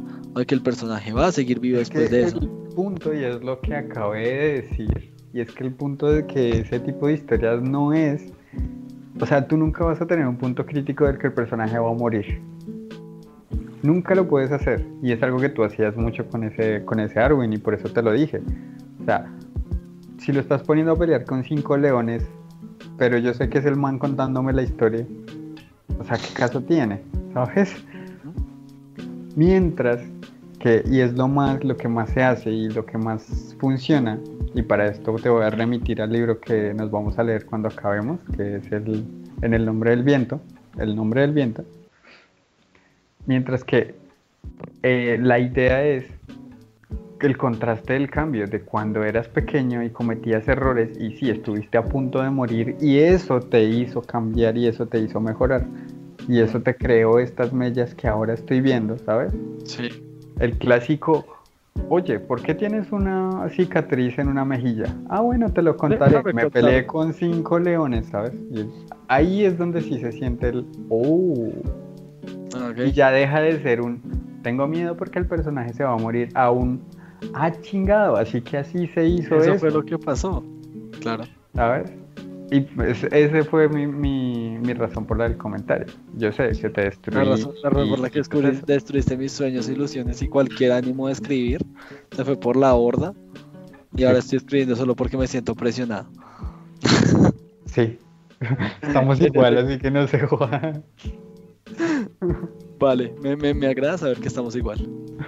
Que, esto que estamos haciendo no lo estamos haciendo por gusto, sino por simple presión no, no, social. No, esto es presión social. Pero, cada vez que el ancho hay como, como, ¿qué? ¿Nueve? ¿Nueve, ocho o tal vez diez eh, podcast y ah, uno más. Ah, uno más, sí. Tal cual.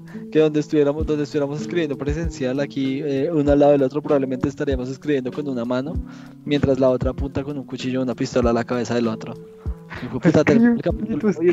no, se para de acá vivo. Literal, sí, muy fuerte. Qué bonita forma, qué bonita forma de, ir cerrando la, la, conversación central del podcast hablando de cómo escribimos por, por gusto, guiño, guiño, codazo, codazo. Ah, y no porque nos presionan. No, para mí lo más bonito fue hacerte ver que literalmente ya no estás escribiendo ni siquiera una historia en la que tu personaje la está contando. Sí, no. eso fue lo más bonito de la noche. Lo, lo es. no, yo me acuerdo que llegó un punto, el, punto en el que yo dije, como saben que voy a contar esta historia como, como se debió haber contado en un principio, en tercera persona. En segunda persona y con un buen léxico. Ah, no, espera, no puedo. Ah, no, no puedo. ¿No? En tercera persona y con un solo personaje. ¿Y que Jules y Jenke? que Jules y Jenke. Pues. Pero son necesarios. Ah, o sea, entre más estamos aquí tú y yo hablando de este tipo de temas, más me doy cuenta que, que desaproveché mis clases de español. y no solo eso, y más me doy cuenta que al menos en mi época, que Suena feo, pero fue hace más de seis años, así que ha pasado mucho tiempo. Claro. Eh, no nos enseñan a escribir. Es cierto, mira que de hecho yo ahí quería hacer una, una, una anotación a lo que dijiste y es, ¿desaprovechaste tú las clases de español? ¿O el sistema de educación? ¿O el sistema, o, realmente el sistema de educación desaprovecha a, a la persona que tiene el frente eh, y que cree alumno y no estudiante. Eh, el problema. Perdón, me, Perdón, es que, es, que, es, que es así, porque de hecho la palabra alumno viene de, sin luz. Eh, Y es cuando llega el profesor con, con su luz y te llena a lucesazos. eh, eh, por favor, los menores de 18 años, ahí, ahí váyanse a dormir. Pero no, entonces es eso. Yo creo, yo creo que fue más que nos desaprovecharon, porque, porque las clases de español buenas, buenas, no es que fueran, no, por lo menos las, las de los colegios en los que yo estuve, que estuve en tres colegios diferentes, en dos colegios diferentes, cursando el mismo curso. Eh, no pregunte. Pero todo tiene que ver con WoW y una, y un, y un y un- una cantidad de onces decentes. Hablando Pero- de WoW. Cuente. Uy. Hable, Charlie. Las drogas ahí. La Hágame recaer. me está hablando. Pero. siga, siga hablando más bien. En fin, ¿en qué estábamos? Ah, sí. Eh, no, no fueron especialmente. Yo creo que la última vez que, que vi algo que me impulsó a, a sacarle provecho, entre comillas, a las clases de español fue con el, el profesor que tuve que se llama Luis Eduardo. Eh, se llamaba Luis Eduardo. Eh, y él sí, él sí iba muy por ese lado de, de, hombre, si les estoy poniendo a leer una, una, una, una algo épico o, cualquiera de esos géneros que en algún momento me supe, me lo supe de memoria, pero pues mi memoria se acorta. Eh, pues viejos, saquen palabras que no entiendan, en- eh, estudienlas, apréndanselas y, y esas palabras les van a servir en un futuro. ¿Para qué? No sé, pero les van a servir. Y aquí estoy yo como un marica diciendo tres veces en un mismo podcast la misma, eh, en, un- en una frase la misma palabra, como el podcast pasado. Pero entonces, entonces sí, yo creo que yo creo que eso es de parte y parte, porque igual las clases de español de sexto a once eran casi la misma vaina. Pues no sé, o sea, a mí me pasa lo mismo. O sea, no me refiero a los tres once, sino a que tuve más de un profesor. Y que un profesor fue bueno. Yo tenía una profesora que se llamaba la profesora Ruby. Ajá. Lastimeramente solo la tuve dos meses. Porque ya luego me cambiaron de profesora. Pero fue la única Eso es más que muchas de mis relaciones. eso es más que. Eso es más que mucho tiempo de mi estabilidad emocional. Tal cual. Pero, pero esa fue la única persona, la única profesora de español que, que me dijo, escriba una historia.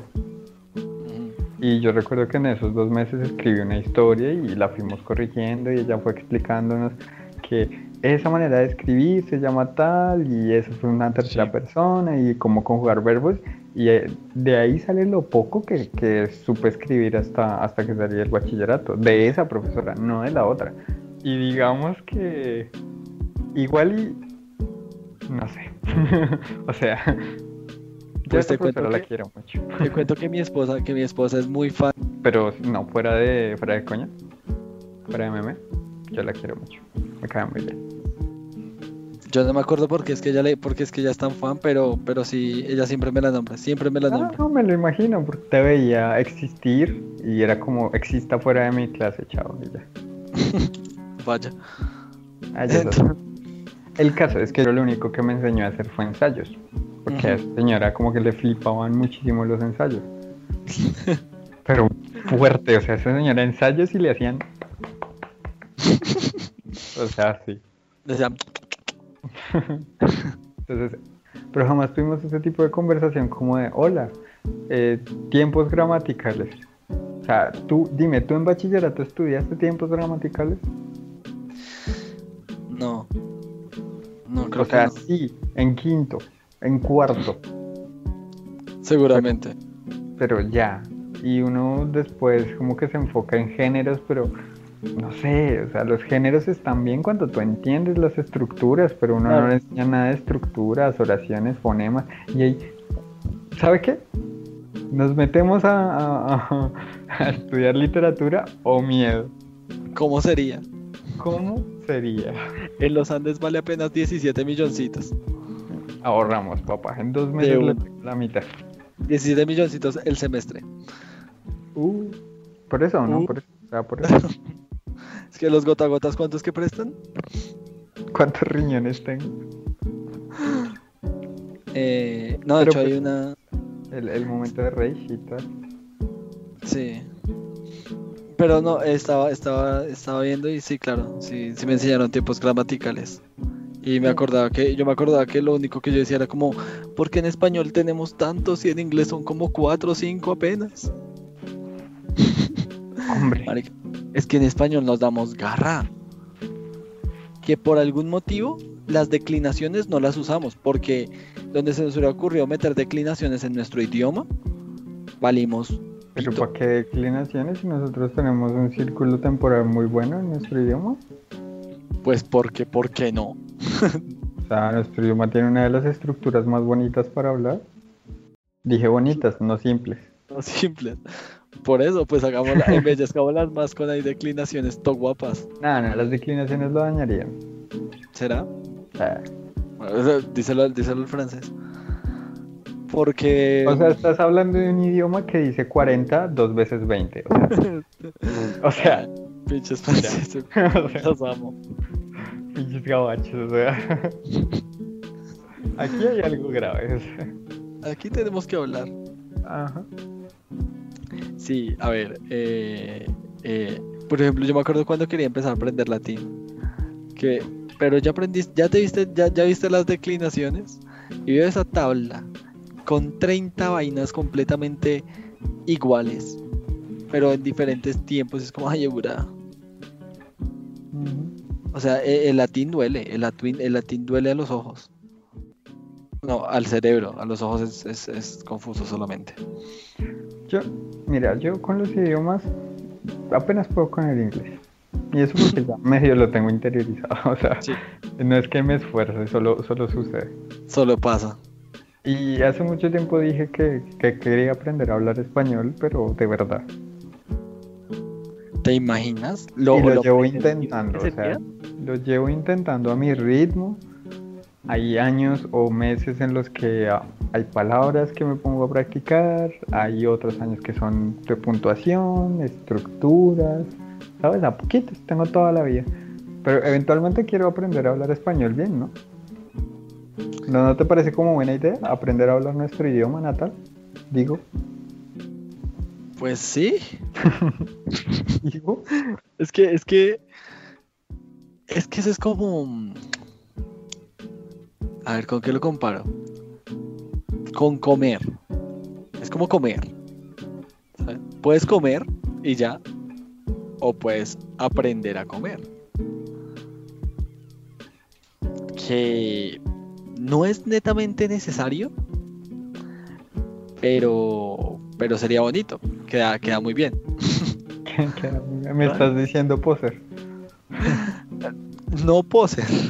Te, te estoy, te estoy diciendo, te estoy diciendo que si hay, si hay formas eh, en las cuales poder llegar a ser un poquito, un poquitico más eh, pretencioso y prepotente, aprender Uy. español es una de ellas. Uy, No me refiero a ti, sutil. te Fue muy sutil. no me refiero a ti, pero, pero, a ver. Si ya no vas hablando como hablamos, que, que no hablamos, eh, que no hablamos un, un- un español, un buen español, un- hablamos un español macheteado. A las personas que tienen una, un lenguaje menos amplio, sí, normalmente ubicados en las zonas marginales eh, de, de la ciudad. Sabía que terminaría así. porque se te hizo por- porque no se te hizo raro no no no no me preocupa Eh, eh, estoy haciendo aquel gesto de cuatro dedos. Tú sigue. entonces entonces qué entonces em, ya ya ya les parece prepotente ya les parece prepotente y ya les parece que, que hablamos así por el simple hecho de, de creernos lo más chimba. Ah, ya Ay, acabo de hablar Ay, entonces pues imagínate hablar el español así a lo a lo, a lo guapo a lo bonito. Eso ya es eso ya es ganarse una puñalada chino. Las cosas como son. No, no, pero parte de aprender a hablar un idioma es también aprender a hablar sus, sus vertientes de Sus calle, jeringonzas. así es, sus jeringonzas, sus eh, idiomas de calle, así como cuando tú aprendes a hablar inglés y tienes que un poco entender el, el idioma entre comillas, o, la vertiente americana, la vertiente la vertiente italiana, buenísimo. Eh, australiana, la vertiente la vertiente inglesa y además tienes que aprender a hablar pues como hablan en el norte de Estados Unidos, como hablan en las zonas de la gente que habla de cierta manera, que no, no voy a, aquí a decir nada muy específico y tal. Claro, ¿me entiendes? O sea. Claro. Eso también es parte del idioma. eso es parte del idioma. Muy fuerte. Y también que igual, si hablamos, que igual si hablamos de la jerigonza de las zonas, de la jeringonza de las zonas bajas de. de entiendes que jeringonza es trabalengua, sí? No, jeringonza es. Espérate. No, jeringonza no es trabalenguas. Bueno, que verá que no. Googleando. Puedo googlearlo. Es que estoy seguro que no es trabalenguas. Es una variante lúdica del habla en la que se intercalan sílabas entre medio de una palabra. Ah, mira, que... buen trabalenguas. la palabra no es. Jerga, lenguaje especializado. Es jerga, querido. Eh, para personas que no pertenecen a un grupo. Lenguaje especializado y difícil de comprender para personas que no pertenecen a un grupo. Jerga. Eso suena bastante a lo que. Eso suena bastante a lo que. a lo que la vertiente del español. Esta es la tuya. que la vertiente del español que se especializa en las zonas marginales de la ciudad, periféricas y marginales de la ciudad. ¿Quién es el pretencioso prepotente, maldita cerda? Se está haciendo de forma, de forma responsable. No, básicamente lo que hablan los ñeros. Eso es un lenguaje especializado. Una jerga, sí, una jerga de calle. Argot, ¿qué tal suena esa palabra? Argot también es una palabra válida. Exacto, suena, guapo. Entonces, ¿qué te parece la palabra? Hablemos de, otra palabra, otra palabra. Lunfardo. Los lunfardos es una palabra que nace de el francés, si no estoy mal, que se latinizó y es Argentina, hasta donde me recuerdo. Papá, muy bien. Hombre, hombre, que yo lo que digo lo digo como buen papá. Si estoy aprendiendo un idioma, ay, hay palabras que me sé. De hecho, esa palabra se repite mucho en el tango, ahora que lo pienso. Sí, eh, sí, la verdad. Eh, no, no me acordaba de esa palabra. Tuve, tuve un pequeño, un pequeño flashback con un video que me vi. Pero bueno, eh, voy a hacer un pequeño paréntesis para acordar, para volver al tema en el cual, eh, pues, porque a, mi, a mi señora le caía también. Yo voy a citar sus palabras. Ah, porque era una chimba. Porque, porque, ¿cómo es que era? Ya no la puedo citar más. Pero básicamente, ah, porque era, porque era una gonorra con todo el mundo. Y siempre nos ponía a hacer obras de, de teatro. Y a mí me gustan las obras de teatro, signo de paz.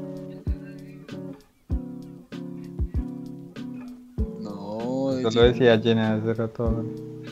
Pues eso me está diciendo Kirby.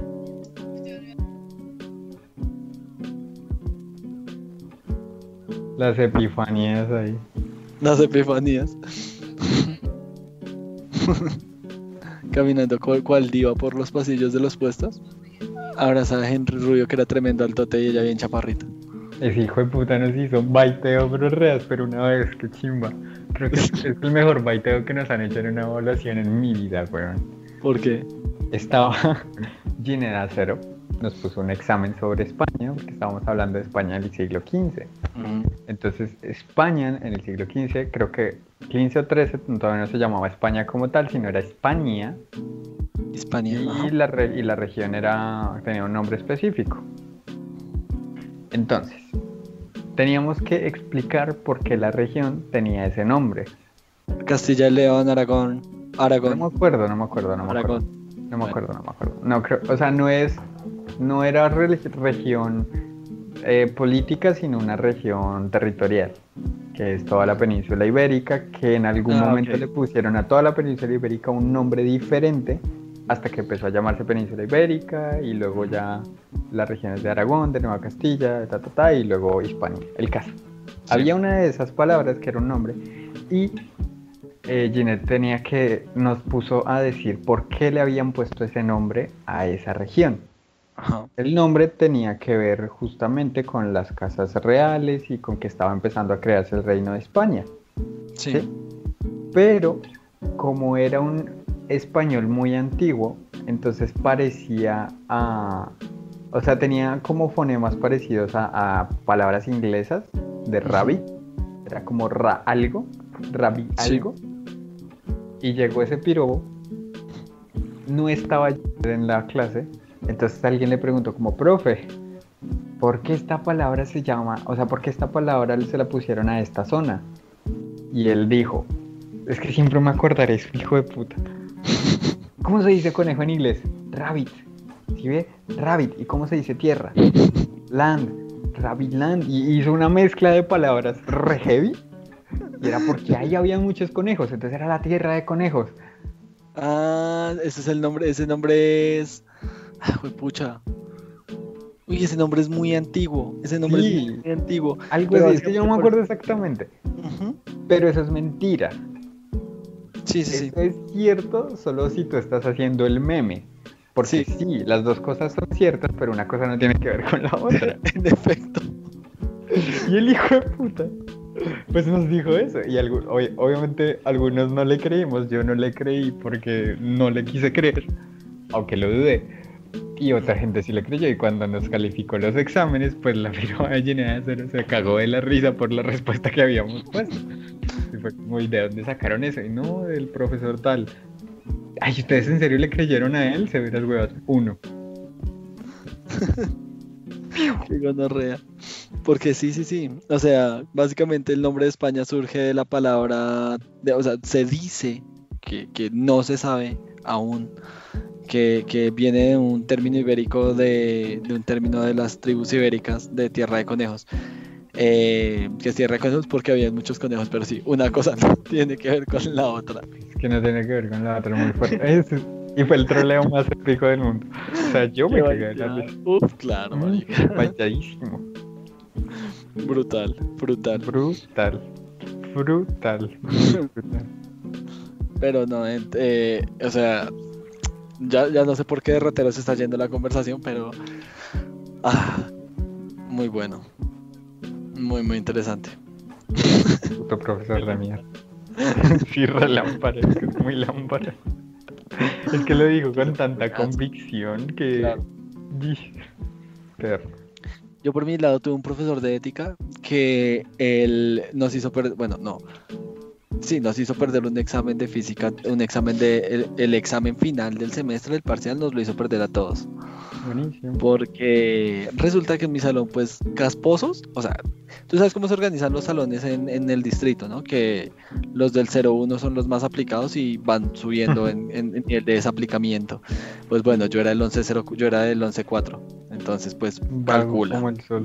Y venía del, venía del 10.5, entonces calcula, igual que mi grupo. Resulta que este profesor es un profesor que es muy buena onda, pero, pero, pero bueno, el profesor es una chimba, entonces dijimos como, alguien se le ocurrió como, no marica, vamos a hacerle una empanada al profesor. Y en efecto, le hicimos empanada mientras él no estaba en el salón. Y cuando llegó, cuando llegó se quedó mirando la maleta y fue como que, ay, qué embarrada muchachos, ahí estaban los parciales. Bueno, como están los, como estaban los parciales ahí, pues ya ninguno tiene parcial y todos, todos eh, se tiran el parcial y nosotros, no, profe, no sé qué. Nos hizo echar el parcial a todos, marica. Igual no fue él, pero quedó para la anécdota bastante bien. pero pues eso. Sí, sí, sí, mi salón no era, no era de los salones más, más ordenados, que sí unidos, pero no más ordenados. Ay, buenas épocas aquellas cuando estábamos en el colegio. Que yo, bueno, eso, eso pasó ahí en el, en el Jomaco. Eh, como- Sí. Con los que, con los que las relaciones políticas con el Marco Fidel Suárez, Suárez eran bastante, bastante agradables. sí, sí, sí, sí. Esa política, esa política de esos tres colegios eran re áspera. El INEM, el, sí, no, eso. Si nos querían poder estudiar política y geopolítica, empezar con la organización política de esos tres colegios: del INEM, ásperas. del Marco Fidel y del Jomaco, marica. Es que Es que no había otra forma. Esos tres colegios eran, eran una, una tensión política. Corea del Norte con, con el resto del mundo. Como cuando nos vetaron del túnel, güey, en real, pero. ¿Los vetaron del túnel a ustedes? A los tres colegios. Marica. Por lo- un año. Yo me acuerdo ¿Qué que. fue? No, es que fue muy, fue muy la batalla de los cinco ejércitos, güey. lo. Se lo juro. Yo lo viví como una batalla épica medieval. O sea, se lo voy a contar aquí y ahora. Pero. Yo estaba. No me acuerdo si en noveno o en once. Hay un rango de tiempo. Ujú. Entonces en algún momento alguien del colegio Marco Fidel Suárez dijo, hombre, igual y es agosto, igual y la gente quiere salir al parque. Obviamente todos dijimos yes, entonces eh, se organizó todo. Un viernes íbamos a salir al parque, entonces fue como, ok, salgamos al parque. Todos en sudadera, todos organizados, los profesores, maestros, bla, bla. Fuimos yendo, cuando llegamos al parque, pues efectivamente era agosto, eventualmente las, las cometas estaban en el cielo ondeando, elegantes, grandes y bonitas, porque a la gente en esa época le gustaban mucho las cometas gigantes y las cometas de acrobacias. Recuerdo que había un man que tenía, era como un cometista eh, profesional, entonces Sí. ahí practicaba una cosa impresionante. Ese día estaba todo bien hasta que alguien dijo, un profesor le dijo a otro, uy, creo que no somos el único colegio acá. Y en el fondo, del verde de las hojas del pasto, se vio aquel color azulado con pantalones grises del jomaco. Caminando aquí, en la lejanía, marchando unos detrás de otros. Se apostillaron en algún lado. Obviamente el azul turquesa del, del Marco Fidel estaba quietico, tranquilo. La tarde siguió su ritmo, a su manera. Pues la gente fue yendo y los amigos que tenían del Jomaco se acercaron con los del Marco, etc. No sé qué pasó, cuenta la leyenda que alguien estaba vendiendo marihuana. Y alguien descubrió a alguien vendiendo marihuana y habían como dos grupitos de personas que como que no se caían bien, no se caían mal, pero como que esta es mi zona y aquí no vendes tú.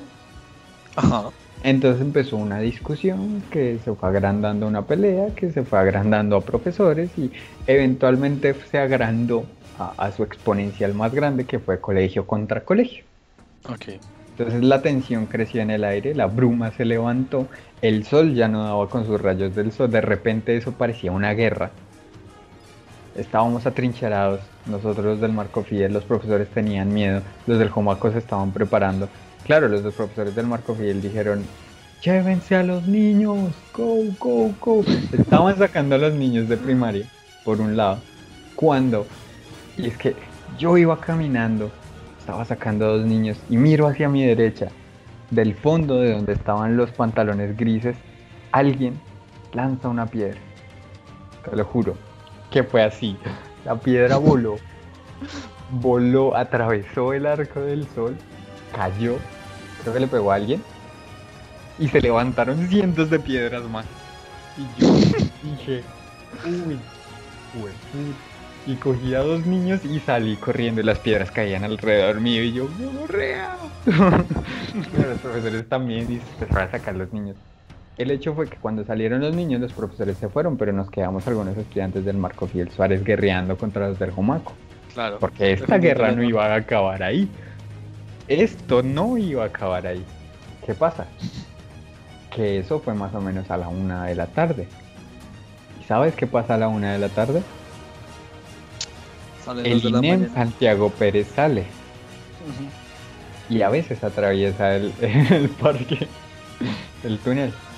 Entonces, al amanecer del quinto día, del verde de las hojas del pasto salió un verde un poco más opaco, pero Sucio. diferente, marihuana. levantando piedras y lanzándolas hacia los dos bandos. Entonces la pelea se volvió un triángulo de conflicto, lanzándose piedras unos a otros. la gente dejó de elevar cometas, obviamente, porque la trifulca creció. Cayeron hacia los lados, las cometas bajaron, cayeron y la gente gritó.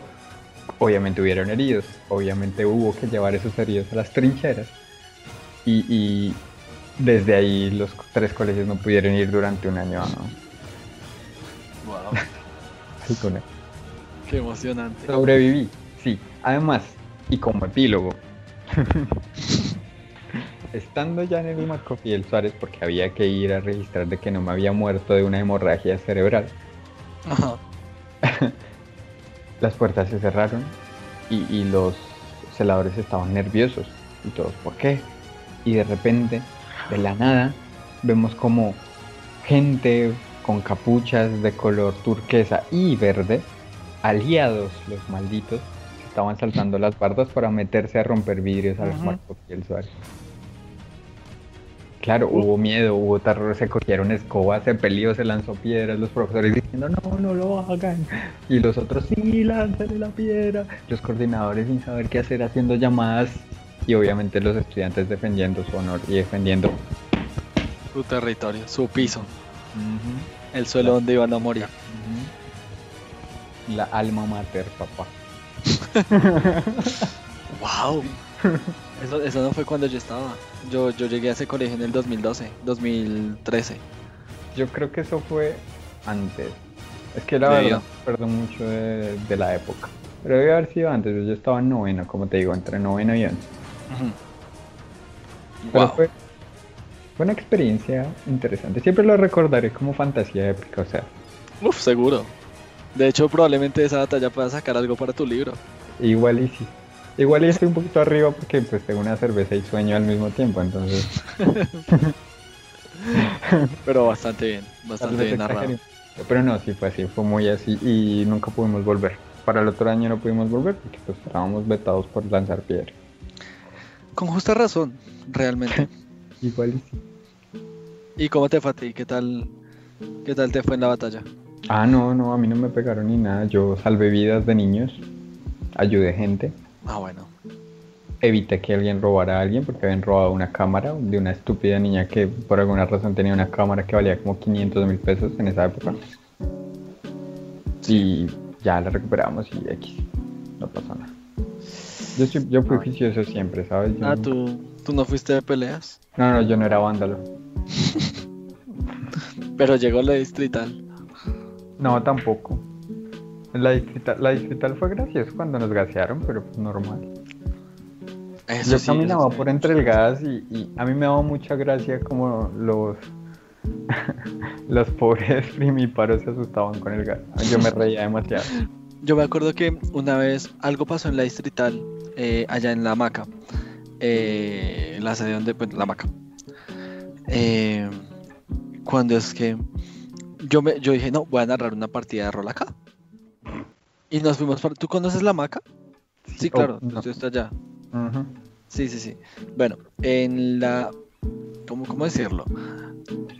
Eh, no es una cafetería, pero es lo que queda abajo con mesas debajo de donde están todas las fotocopias están todas las fotocopias. Que están como las cosas de fotocopias, hay unas escaleras y ahí hay como un hueco que normalmente es donde practican los de teatro o los de danza. Mm, esa, gente que, esa gente que se va a morir de hambre. Ellos. Ay, no sé, pero que hay un amigo del colegio. Y se está muriendo de hambre. O sea, sí, no, yo no te estoy diciendo que eso está mal. Yo no, dije que era mentira, solo dije que no está Bueno, bueno.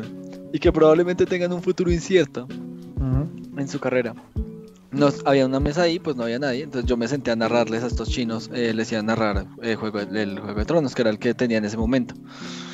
Eh, y yo me acuerdo que yo veía gente que subía corriendo y todo.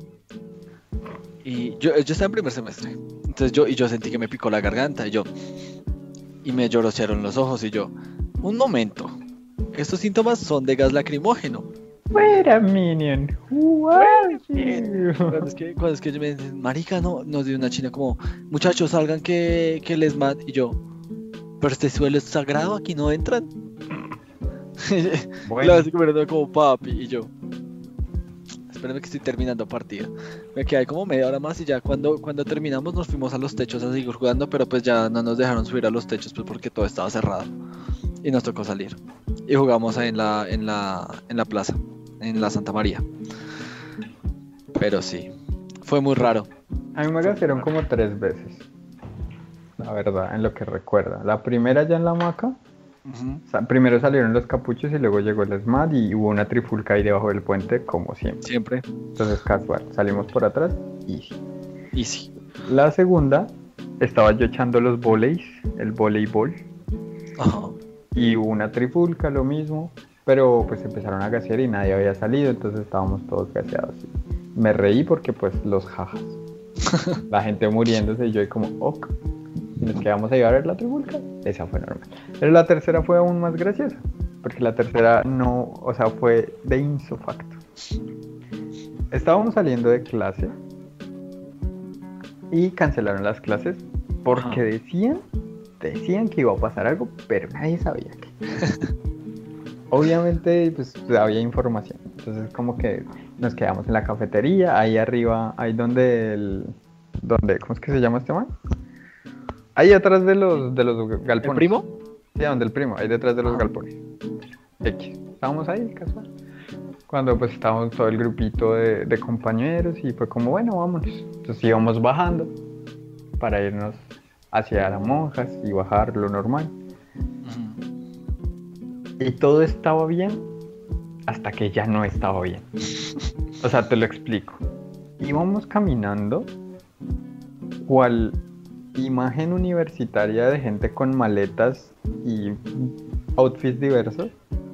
Y de Ajá. repente todo estaba lleno de humo y la gente estaba corriendo. El punto de inflexión fue una explosión. Uy, gonorrea. Creo papá. No fue popa bomba. Creo que la, la bomba de, de, ¿De humo? ¿De gas? de humo estalló al lado de nosotros, creo. Uy, qué no, me di cuenta. Porque pues eso, o sea, íbamos caminando y sonó el pa y de repente todo estaba gaseado y todo el mundo corriendo y yo como re. Ah, ok. Entonces pues, caminé hacia el lado. Caminé. Caminé. Es que tengo que hacer la aclaración porque la gente estaba corriendo y yo iba caminando. mirando a la gente. Caminar. Entonces cogí la eh, sombrilla que tenía una de mis compañeras, que estaba asustada. Obviamente la calmé, le dije como relájese y respire detrás de su, de su saco, calmación. Y abrí la sombrilla para que si caía el humo, pues al menos que cayera alrededor de la sombrilla. Obviamente. Claro, tiene sentido. Caminando con la sombrilla ahí casual de la vida, abriendo un poco el humo alrededor y moviéndolo para que se esparciera todo alrededor de nosotros. Y había alguien, había un man que estaba sentado.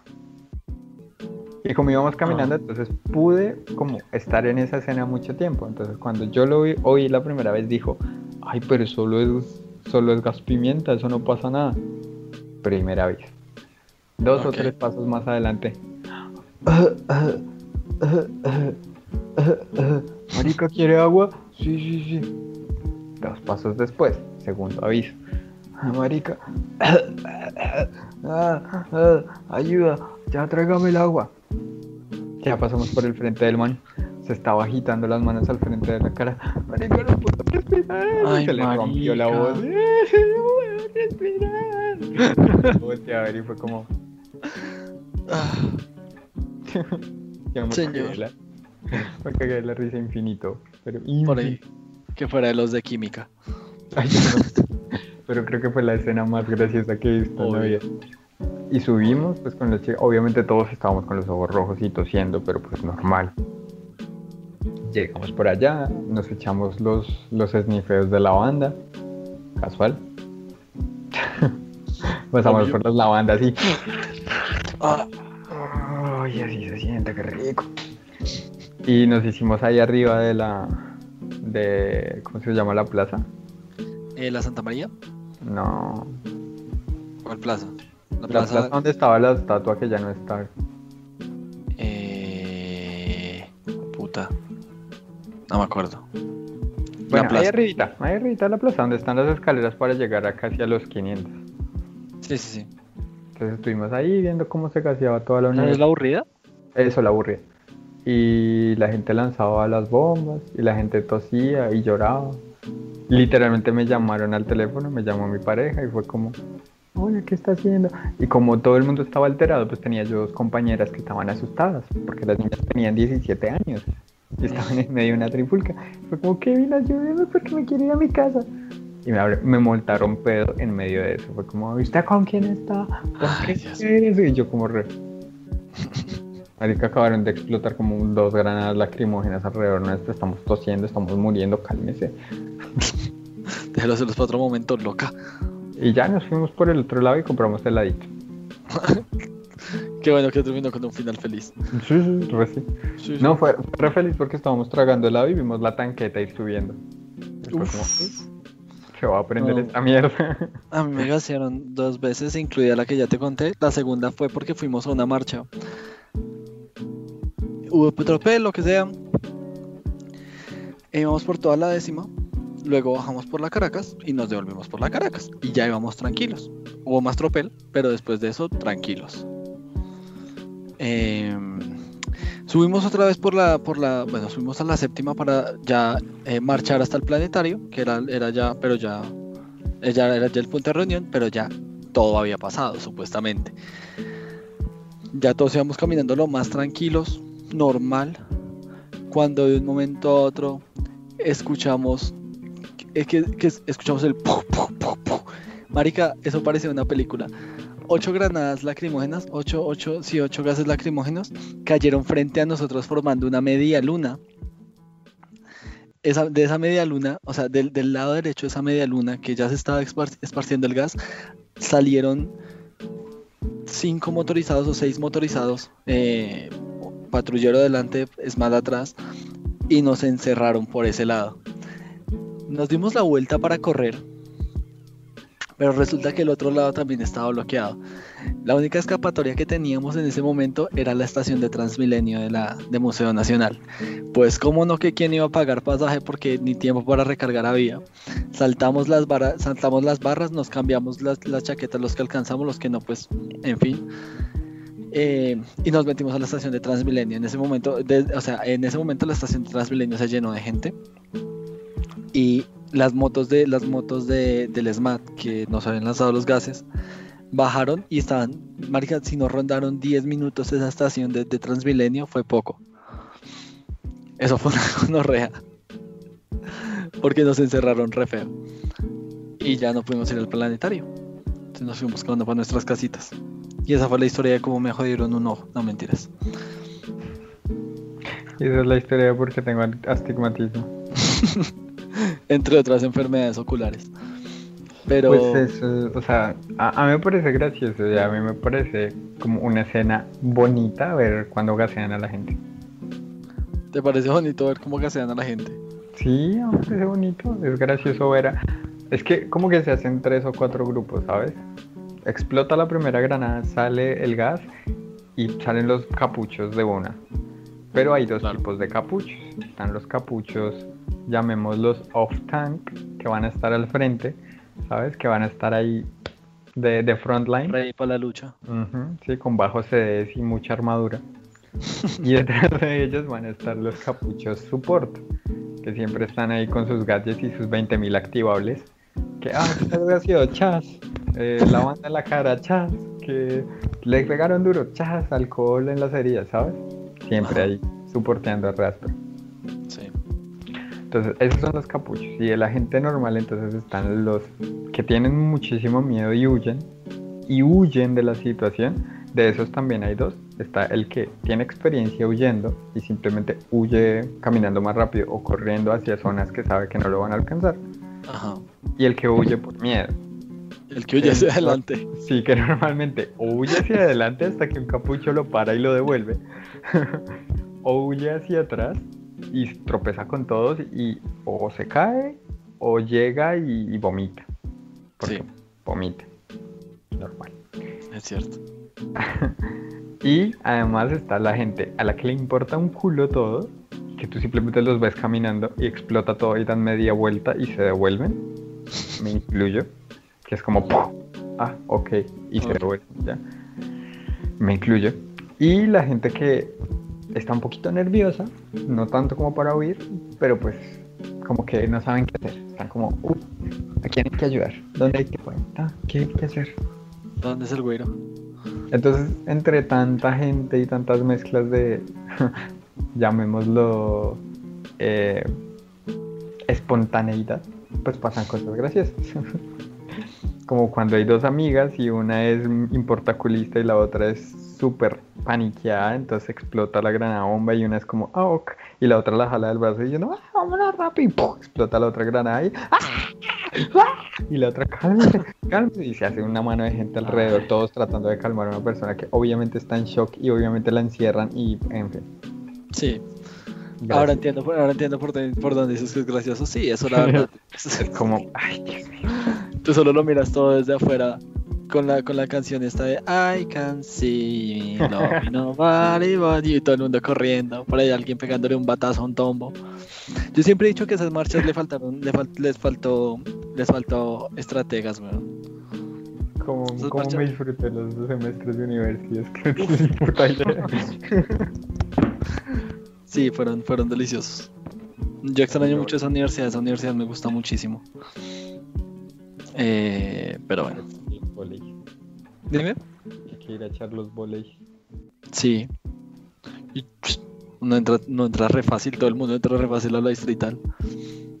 ¿Tú sabías que, que a la distrital le pusieron paneles, eh, o sea, vidrios, porque en, en, en, los, en las ventanas de los techos, porque un hijo de puta borracho se cayó por ahí? Sí. Ah, bueno. Eso pasa y siempre está el que lo cuenta que va ahí por los techos y...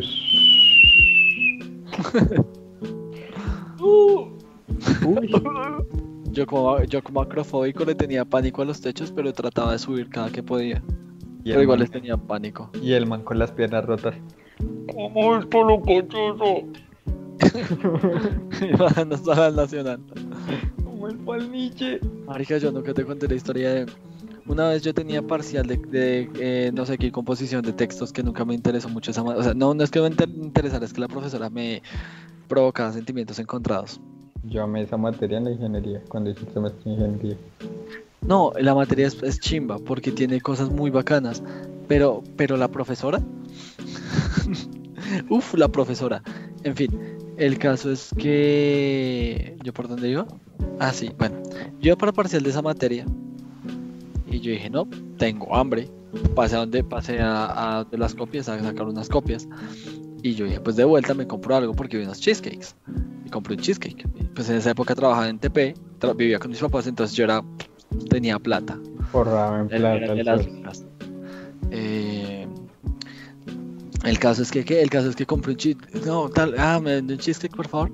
Me dijo, sí, cuesta 3 mil pesos, 2.500. Y yo, marica, eran unos cheesecakes que, que no medían eran, eran pequeños, eran muy pequeños. Y yo, pero estos putas que tienen o qué? O sea, con qué puta harina los hacen.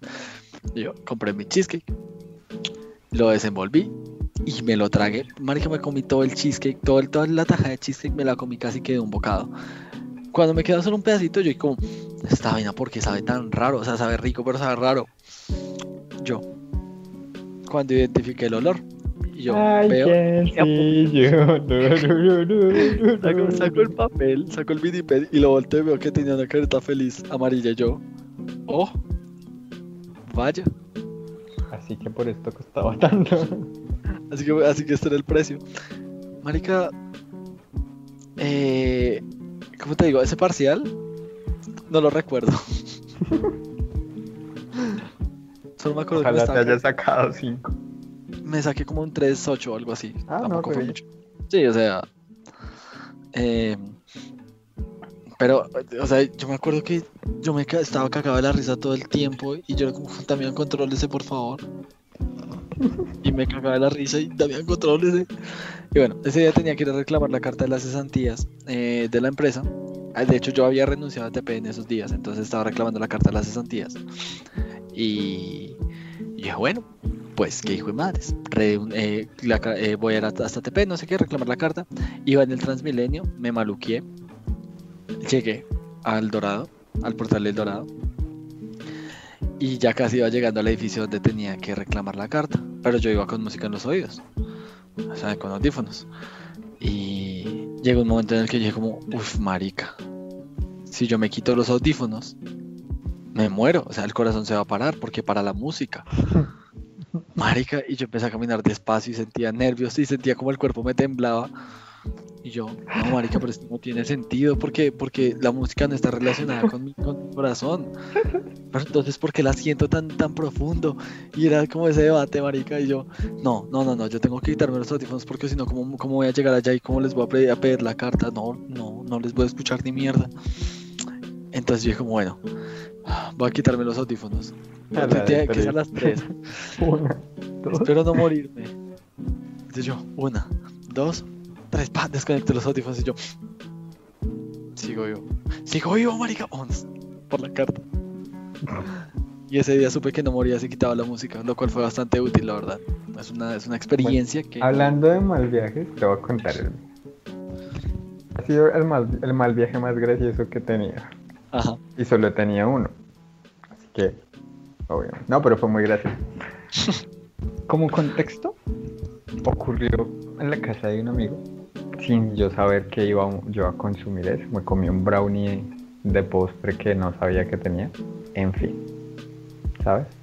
Normal que nos empezamos a reír y me hormigan las manos y le digo, usted es un hijo de puta y nos seguimos riendo. En algún momento alguien saca una baraja de cartas de Magic y nos ponemos a jugar Magic. Entonces. Pero la baraja se sentía como genial, ¿sabes? se sentía como muy bien. Entonces, como que yo. ¿Cómo, ¿Cómo te explico la sensación? Tenía los dedos fríos, hormigueantes, y como las cartas eran tan pequeñas y en las esquinas eran tan puntiagudas, entonces eso se causa, o sea, eso me daba como cierta cosquilla. Y tenía los nervios atrofiados, obviamente por la, tra- por la traba. Entonces Ajá. mis manos se movían hacia un lado una y hacia otro lado otra. Entonces sentía como se deslizaban las cartas y cuando me volví a dar cuenta, pues las manos estaban con las cartas deslizadas. Entonces esa acción de deslizarse se sentía re, re loca. Ese no es la traba, o sea, eso fue como un No. momento, ay, no pueden ni jugar y mis compañeros de, de momento estaban como muy idos. Tan idos que yo, o sea, tan idos que yo me he dado cuenta que yo no estaba tan ido. Como parce ustedes se dan guerra. Y ellos estaban en lo suyo. Entonces los vi jugar porque estaban como muy jugando. No estaban jugando, estaban muy jugando. Y Con efectos mirando. de sonido y todo. Sí, no, o sea, estaban muy jugando, ¿sabes? O sea, las estrategias estaban ahí, las podíamos ver todas. Entonces en algún momento como que no sé qué estaba pensando y me di cuenta que estaba respirando. ¿Sabes? Eso de que, Uy, ya va mal. eso de que dices, uff, estoy respirando. Pero no solo estoy respirando, no solo respiro. Cuando respiro me duele. Ay, marica, no. ¿Por qué me duele? Obviamente, mis, mis nervios están atrofiados, entonces siento... Es, esto es yo pensando, ¿vale? No te lo estoy... Es lo que yo pensé. Me duele porque mis nervios están atrofiados, entonces siento como se expande y el aire pasa y lo siento como au, súper exponencialmente.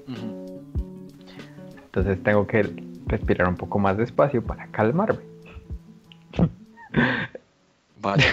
Entonces, pues nada, yo seguí respirando ta- hasta que se me olvidaba que sabía que estaba respirando. Se me olvidaba que sabía que estaba respirando. Ajá. Y luego me daba cuenta que se me había olvidado que sabía que estaba respirando.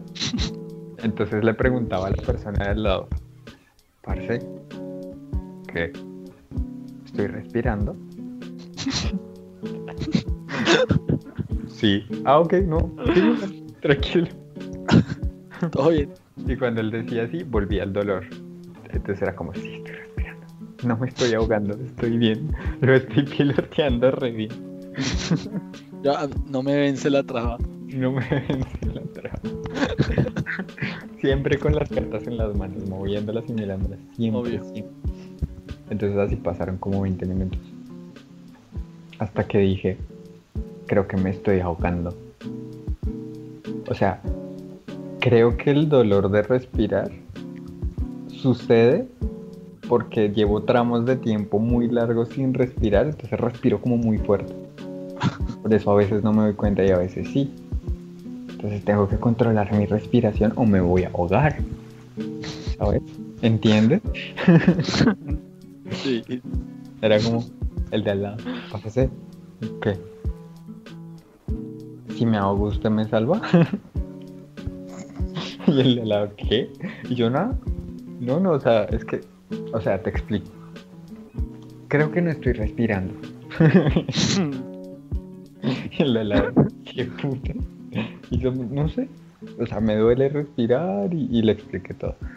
Y yo quedo como, se me quedó mirando, así está respirando. Yo, bueno, pero si dejo de respirar, usted sabe. Y, sí.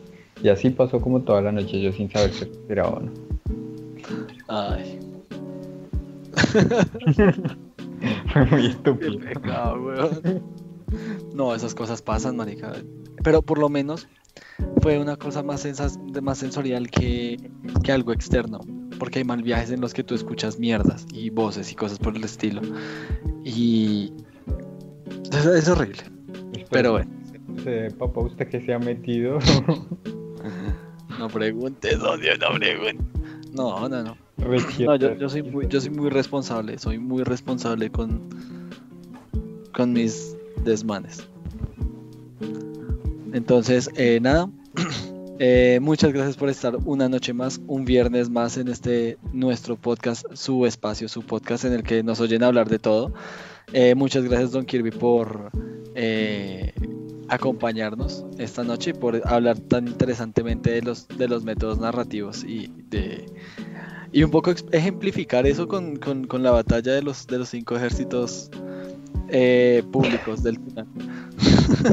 Esa, esa narración en primera Eso persona, mire, finísima. Pues yo si te digo lo vi más en segunda persona, ya que estamos aquí sacando conclusiones. Pero no, bueno, por- no, fue en primera persona porque, o sea, te expliqué lo que yo vi y lo que yo hice y lo que yo ah, sentí, sí, sí, sí, ¿sabes? no, O sea, full primera persona. No aprendió ni mierda. No aprendió ni mierda. Sí, por eso es que no pude escribir Darwin de primera persona. Perdón. Entonces, pues eso, un placer. Eh, nada, últimas palabras. No, nada, un placer igual que siempre. Este podcast un poco más, llamémoslo podcast personal eh, en cierto punto y estuvo bien, a mí, a mí me divirtió. No estuvo muy bueno. No estuvo bueno, espero que lo disfruten nuestros oyentes y ya estaremos hasta la próxima semana. No sé, este, no sé qué tanto de esta última parte va a quedar, pero, pero fue bastante. No, no, bastante, va a quedar bastante. Va a quedar Ah, bueno. Ah, bueno, bueno. Si no lo escuchan nuestros padres, que puede quedar la mayoría de lo que, de lo que pasó.